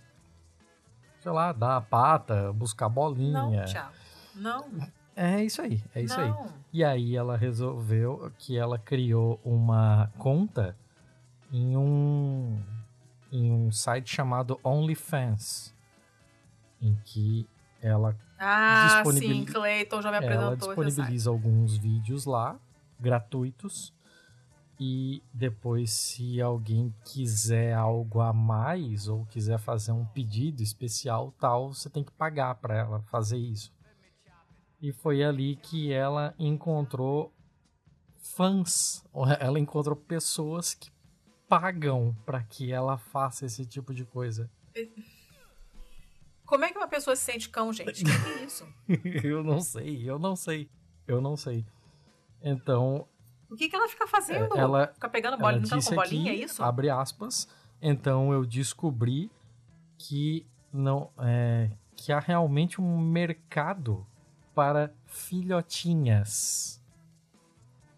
Eu sempre agi, abre aspas para ela, eu sempre agi como um filhotinho, mas não de uma forma sexual à primeira vista.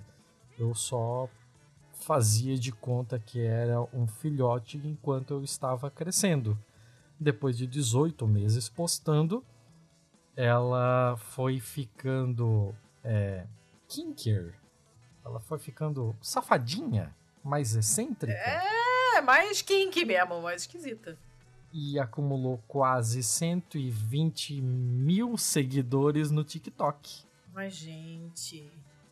Ah, se você quiser vê-la no TikTok, Não. ah, Não quero. ou no OnlyFans, ela é a arroba ThatPuppyGirl. Foda-se. E agora ela cobra dos seus seguidores uma taxa de assinatura de 20 dólares Ah, gente. para que as pessoas vejam esses vídeos dela. Ela também revelou que a Não. maior parte do seu dinheiro vem de vídeos personalizados que costumam custar 1.200 dólares. Não, não, não, não, não, não, não, não, não, não. Uhum. Não. Não. Abre aspas para ela. A maioria da comunidade filhote é para homens gays. Sempre que eu ia comprar o equipamento era só para homens. Eu pensei, dane-se, por que eu não crio o mercado? Eu sei que há uma demanda por isso, então por que que eu não supro? Ah, Hoje né? ela largou o seu emprego e vive apenas disso. Nos vídeos dela, ela toma banhos nua, é, anda com coleira e corre atrás de bolas. Eu acho que já podemos passar para a próxima, próxima notícia. É, eu adoraria ouvir o seu comentário sobre. Eu não tenho o que comentar. Essa. Eu, eu, assim. Cada um com seu cada um, certo? Cada um faz o que quer, se não prejudicar ninguém mais, né? Mas. É, podia ter um limite pra falta de do que fazer. Ah, Porque, tem, tem quem tá pagando. É, ela, ela, na verdade, ela tá sendo é, muito tem quem tá pagando, tem quem trouxa quem tá boneca tá inflável, quem sou eu? claro, trouxa, trouxa quem paga, né? Ai, socorro. Não quero mais saber disso. Ah, chega, não, quero outra. Vou mudar de assunto. Você queria poder desouvir essa notícia? Eu queria muito poder desouvir, porque isso foi. Tá que pariu. Tá. Ó, eu vou pra minha menção honrosa então. Essa menção honrosa é a categoria que eu acabei de inventar. Por quê? Primeiro que o, é uma daquelas que o título da notícia já é um, um título de um bom e mal feio. Uhum. É, nudista alemão persegue javali que roubou o laptop. Hum. É essa notícia. Eu, eu, cheguei, eu cheguei a ver isso. Inclusive, eu vi o vídeo. Eu gostaria de não tê-lo visto, mas eu vi. É, é muito divertido. A notícia é maravilhosa. E eu fui marcada por umas seis ou sete pessoas diferentes no Twitter, na Crack, por e-mail, por Telegram. Um monte de gente me mandou essa notícia porque esse título é muito a nossa cara.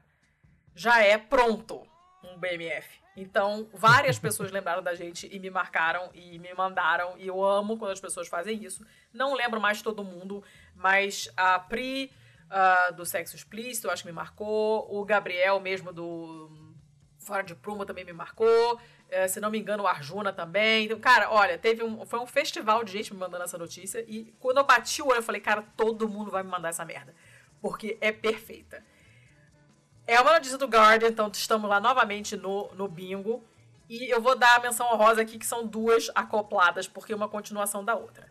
A notícia original é essa, né? É o cara pelado, alemão lá pelado, com aquela bunda branca, um barrigão de cerveja, correndo atrás de um javali um javali com uma sacola de plástico amarelo na boca, correndo assim, possuído. Várias pessoas sentadas olhando e rindo. E é essa cena. Que é maravilhosa, dá um quadro sensacional. Se pudesse chamar assim Rafael para pintar, seria sairia uma coisa fantástica. E a história já é maluquinha, assim, porque simplesmente o cara tava lá perto de um lago, isso foi em Berlim, o cara tava lá pegando o solzinho dele nas partes dele lá, pegando pelado, sol pelado, para quem não sabe, é uma coisa bem comum na, na, na, Alemanha. Você vai nos parques dentro da cidade mesmo e tem gente pegando sol pelado, eu já vi uh, quando eu estive lá. E é normal, como deveria ser, na verdade, né? Mas tudo bem. O cara tava lá pegando pipipi, popopó, e apareceu esse javali. O javali achou que tinha comida, sei lá, na, na, na sacola. E a sacola tava com um laptop, mas a Javaloa, porque é fêmea, a Javaloa não sabia, catou a bolsa e saiu correndo, ela e os dois filhotes. e começou porque ela tinha visto um pessoal comendo pizza. Então ela viu que tinha comida ali. E ela começou, pegou a primeira coisa chamativa que ela viu, que tinha uma pinta de que uma pizza lá dentro, pegou o negócio e saiu correndo. E o cara saiu atrás uhum. igual um doido, correndo pelado, loucaço lá, sacudindo as partes atrás do javali. E essa porra desse animal pode ser muito violento se, se ele se sentir acuado e tal. Calma, vamos chegar lá. Essa hum. é a hum. parte 2 da notícia. O cara saiu correndo, ah, pilhadaço pra pegar, não sei o quê. Várias pessoas rindo, várias pessoas, óbvio. Quem que assiste uma coisa dessa e não ri? Não, não tem como. é, uma pessoa filmou, tirou foto, perguntou para ele se podia publicar. O cara disse que sim e a pessoa publicou. E parece que quando ele voltou da floresta, depois de finalmente conseguir pegar o laptop, porque a Javaloa tropeçou numa, num caixote de, de, de, papelão, sei lá, e acabou largando a sacola. Quando ele voltou com a sacola, ele foi super aplaudido e tal, e não sei o quê. E parece que esses encontros têm sido cada vez mais comuns, tanto com javali quanto com é, raposas, que aparecem muito nesses resorts assim de beira de lago, né, na, na, na Alemanha. E aí as, as, orientações são: não entre em pânico, esses animais estão totalmente acostumados com os seres humanos, eles não vão encher teu saco, eles querem comer. Não tem medo de vocês, eles não se sentem ameaçados porque eles estão carecas de, de, de saber que nada acontece, só estão pegando sol. Eles querem só uma comidinha fácil, até o javali, que é comida industrializada, que é só abrir o pacote e comer, que dá muito menos trabalho do que caçar. Né? Então, não entre em pânico, isso acontece, fica tranquilo. Beleza, e essa era a notícia original. Aí, essa Javaloa da foto, né, desse incidente do hum. laptop, que foi apelidada de Elsa, que, nem a, que é um nome comum, né? Você vai ficar pensando que é a Elsa do Frozen, mas não sei se é por causa disso, é um nome comum em alemão. Uh, e ela tem os filhotinhos, tem desses dois filhotinhos que inclusive aparecem na foto, correndo atrás da mãe. É, a foto é absolutamente maravilhosa. E é, o pessoal da, da Polícia Florestal, sei lá, Departamento Florestal lá, resolveu que, cara, isso não vai dar certo, esses bichos eles estão muito abusados, eles não têm mais medo do, do, ser humano, eles se vão ali no meio das pessoas, isso vai dar ruim, vamos dar um jeito de sumir com esses javalis, sumir no sentido de vamos matar.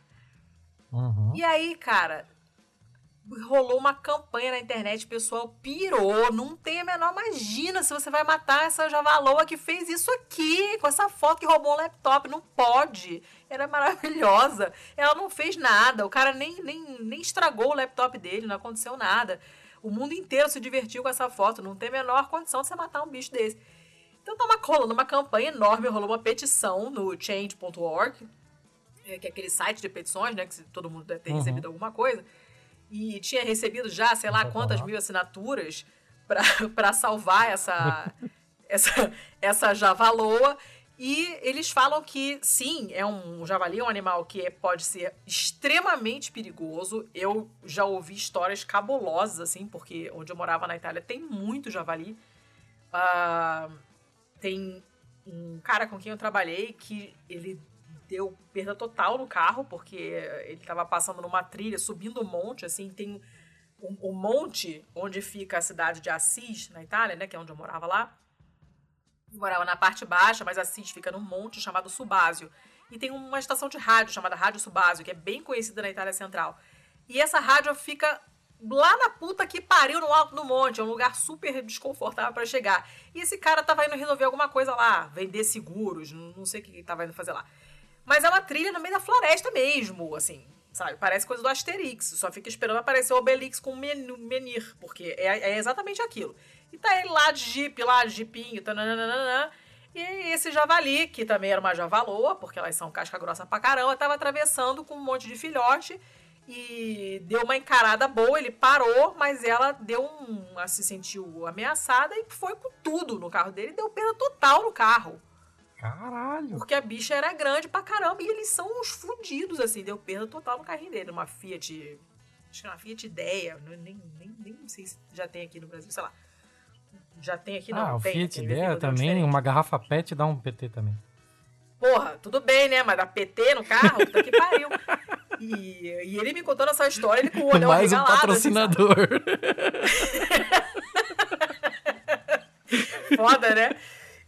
Foda. E, enfim, já conheço o caso de gente que estava correndo, a pessoa foi correr no bosque, deu de cara com um e ficou paralisado de medo, sabe? Porque você encarar um bicho desse não é mole, é um bicho fudido. Só que essa, Elsa, ela tá super acostumada, ela nunca deu problema. Ela sabe que tá sempre de gente, sempre cheio de gente por ali. Nunca deu problema nenhum. Nunca encheu o saco de ninguém. Uh, e não tem motivo nenhum para sacrificar ela, porque ela realmente não causa problema. Eu, eu, isso que ela fez foi uma coisa divertida, as pessoas gostaram, essa notícia correu o mundo inteiro. Uh, então tá rolando essa essa campanha para poupar a Elsa e a Javaloa e não, não matar a Javaloa. Vamos ver o que, que vai acontecer, estaremos acompanhando, senhora.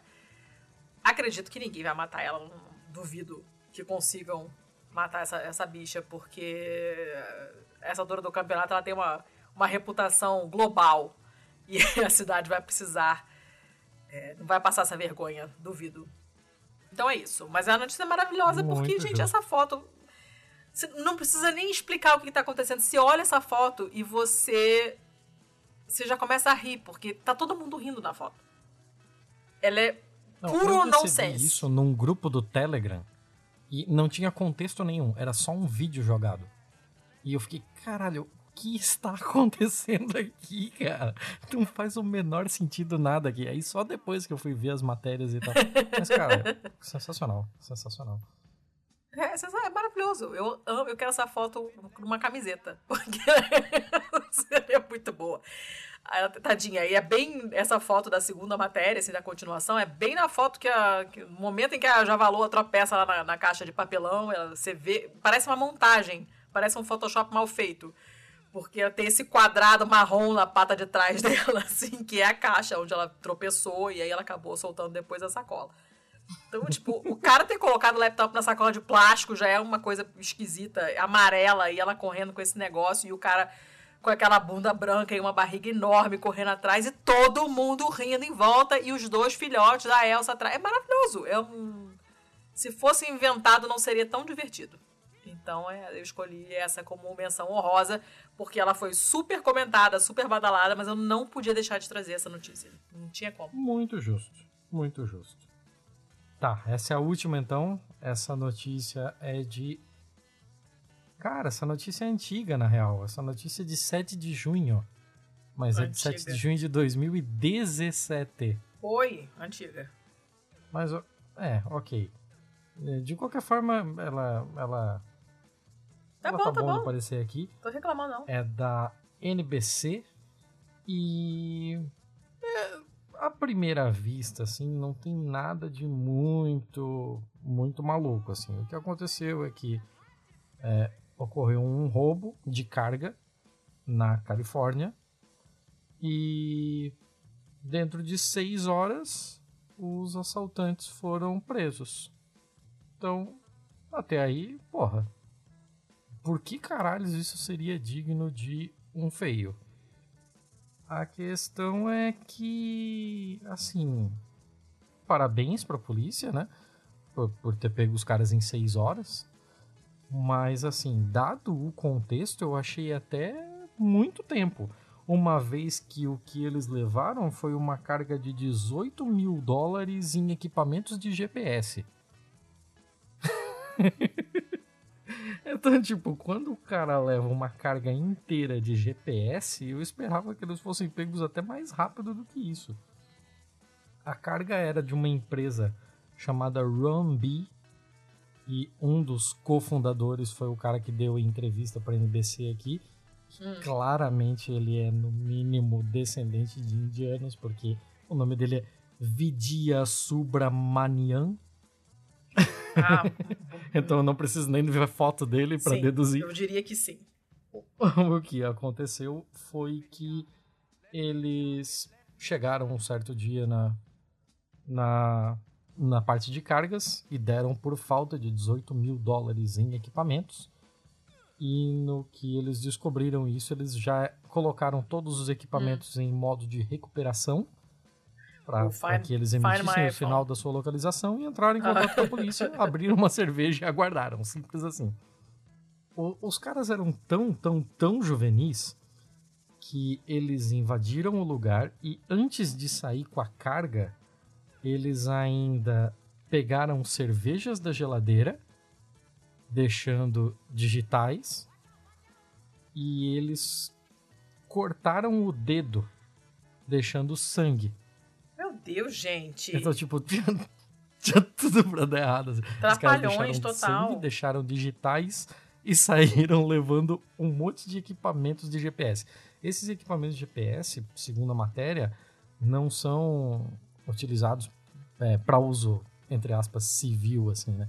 Esses GPS são usados por transportadoras para fazer o tracking de cargas de banana nossa, que específico. Não fica muito claro aqui se já é dentro de, de transportadoras é, em caminhões mesmo, né? Ou se nos próprios navios. Isso não ficou exatamente muito claro aqui.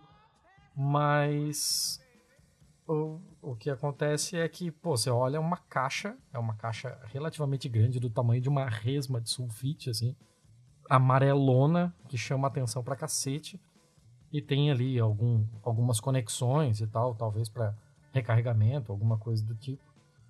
Mas o, o cara da o cara da, da empresa, que eu não vou falar o nome dele de novo, vou falar Sub, Subramanian. O Subramanian falou que essa foi a melhor coisa que aconteceu à empresa. Porque desde então eles ganharam uma publicidade gigante. e agora eles têm eles têm mais clientes do que tinham antes, porque eles provaram uh, tanto a eficácia, né, quanto a utilidade dos seus equipamentos. De uma perspectiva, eles viram aqui o copo para lá de cheio. O, a polícia, a polícia seguiu, é, a polícia seguiu o rastro da, dos ladrões, né? E encontrou toda a carga dentro de um galpão numa região aqui chamada Saratoga. Uhum. E lá dentro tinha, além da, da carga roubada, tinham drogas e tinha vários outros itens que também são roubados.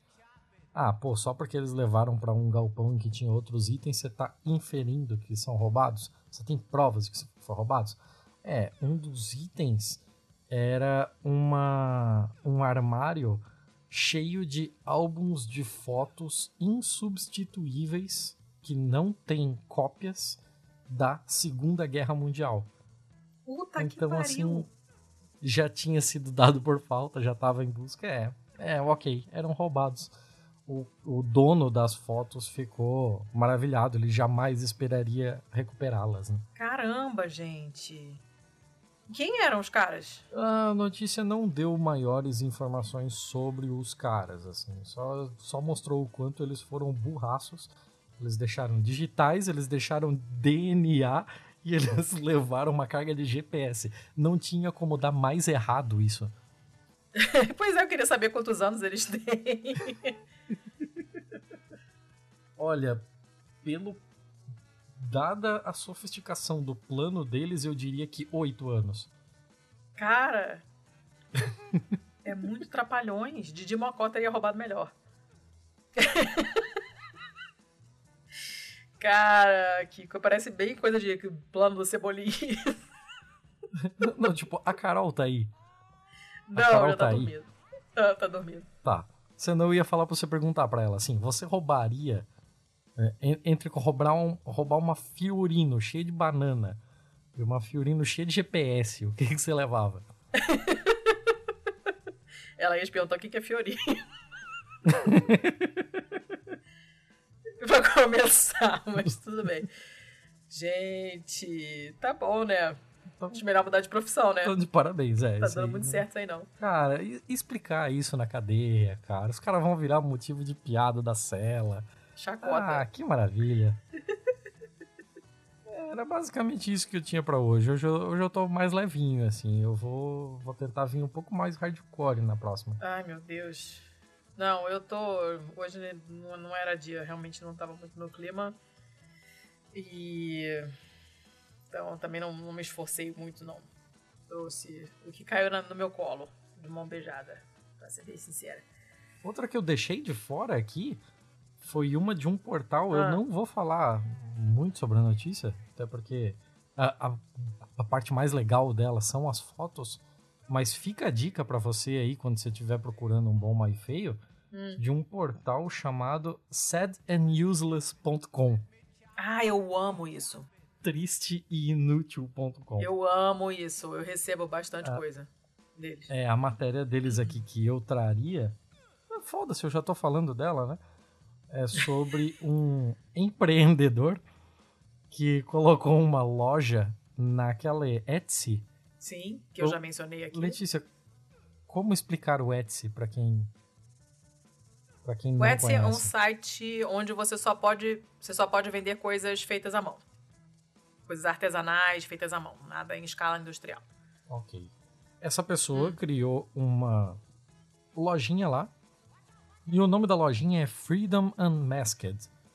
A hum. liberdade hum. desmascarada. E o que essa pessoa faz lá, e ela tá tirando um bom dinheiro com isso, ela tá vendendo máscaras anti-máscaras. Que? Aham. Ela tá fazendo máscaras e vendendo no Etsy, tirando um bom dinheiro disso, porque tem várias fotos aqui de consumidores muito satisfeitos. E essas máscaras vêm com estampas falando contra o uso de máscaras para aquele pessoal que não acredita no, é no. Covid e, e tal.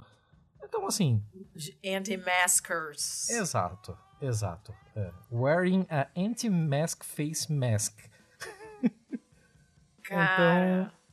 Assim, tem fotos aqui, então tem uma mulher aqui com uma máscara vermelha escrito essa máscara é inútil, mas ela está usando uma máscara.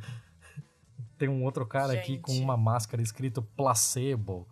Tem outras máscaras aqui que apareceram à venda. Dos do mesmos tipo- criadores de Sociedade da Terra Plana, está em todos os lugares do globo.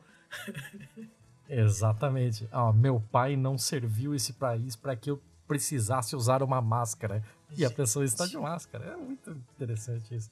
Essa máscara é tão inútil quanto o governador, porque o governador que obrigou, né? Lá as leis são bem mais bem mais bizarras. Então, Sensacional, gostei. ah, ah, tem, tem máscara anti-Bill Gates, anti-vacina, é, freedom over fear.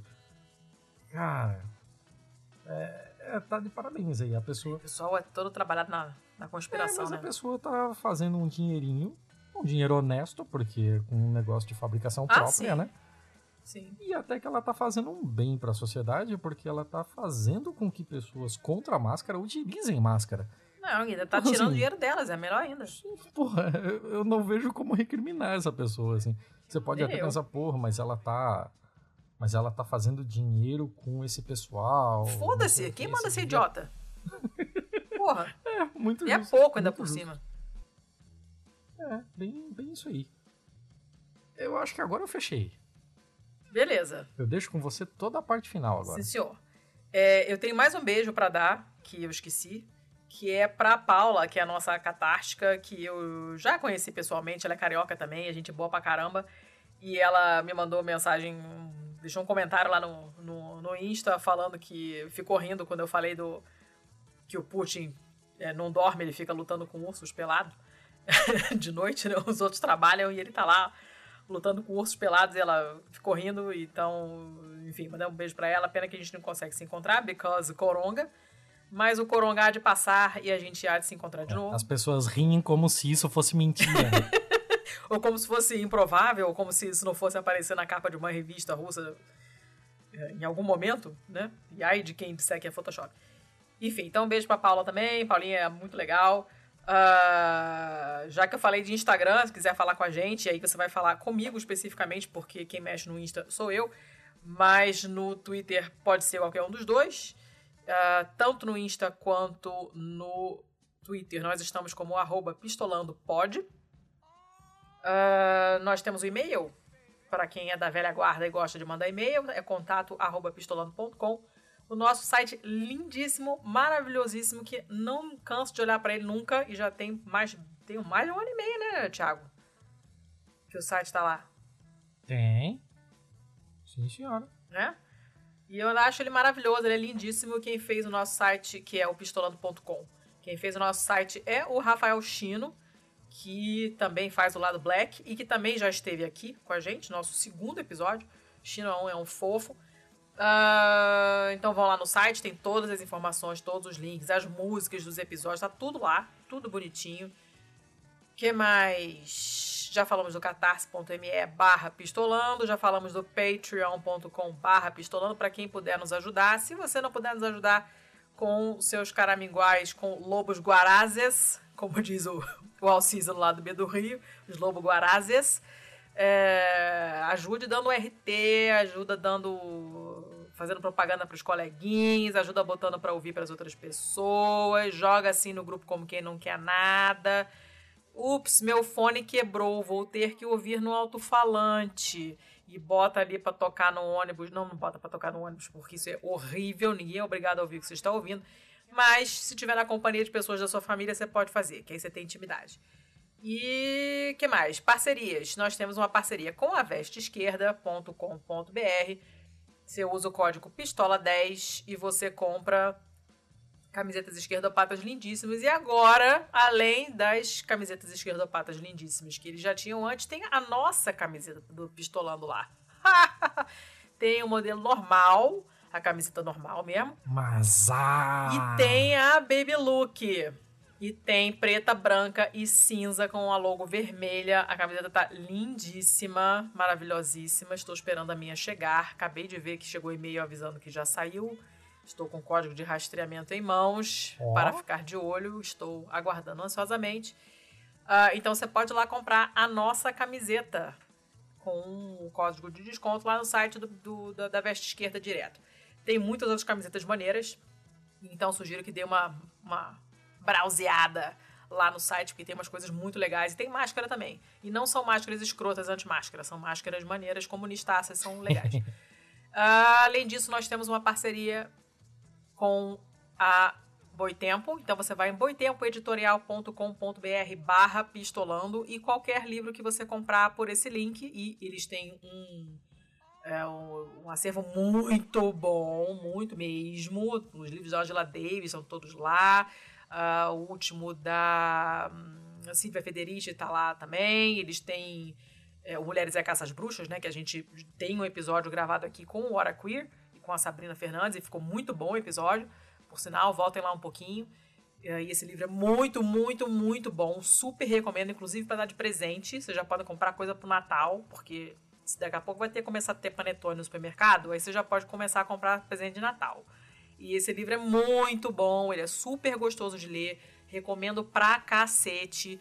É linda a edição e tem muitas outras coisas muito foda. Eles têm uma uma curadoria mesmo de da parte toda gráfica, que é sensacional. Os livros são lindíssimos. Dá vontade de ficar abraçando, assim, ah, passando a mão, porque eles são maravilhosos. Uh, e aí a gente ganha um estarecteco lá, uma comissãozinha com que vocês comprarem por esse link. para vocês não muda nada e pra gente faz uma, uma diferencinha. Uh, que mais? Acabou. Eu prometo que eu vou fazer uma checklist pra gente não ficar igual um imbecil. É, eu, eu gostaria, já que você recomendou um livro, eu gostaria de recomendar a autobiografia da Angela Davis. Hum. Que livraço. Eu não li ainda. Esse, esse ótima leitura. E também, também é da Boitempo, então você pode adquirir por esse link. É, nós não somos nem um pouco incentivadores do consumismo, né? Então você não vá fazer uma compra por impulso. A gente tá falando aqui que se você tem intenção de comprar um, um livro desse para presentear alguém ou realmente precisa dele para fazer uma pesquisa, para alguma coisa, sei lá, estudo, etc. Aí fique à vontade para fazer isso, mas assim, eu não saia comprando, evite comprar. Talvez você possa encontrar esse livro por outros meios, por, por, por sebos, bibliotecas, não sei. Mas sempre se dá um jeito, você pode descobrir um amigo que tem. Pois é. Mas se precisar comprar, compra por esse link. Eu tô fazendo a antipropaganda. Eu vou acabar com todos os nossos patrocinadores se, se você não fechar esse episódio logo. Então fechamos, acabamos. Tchau, pessoal. Até semana que vem. Eu espero que os patrocinadores me perdoem. Foda-se. Até semana que vem. Beijo. Tchau.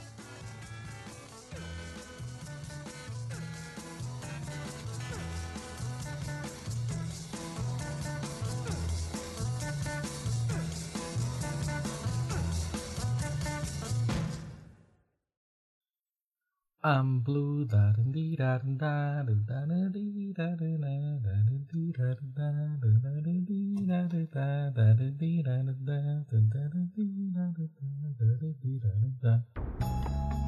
Este podcast foi editado por estopimpodcasts.com.br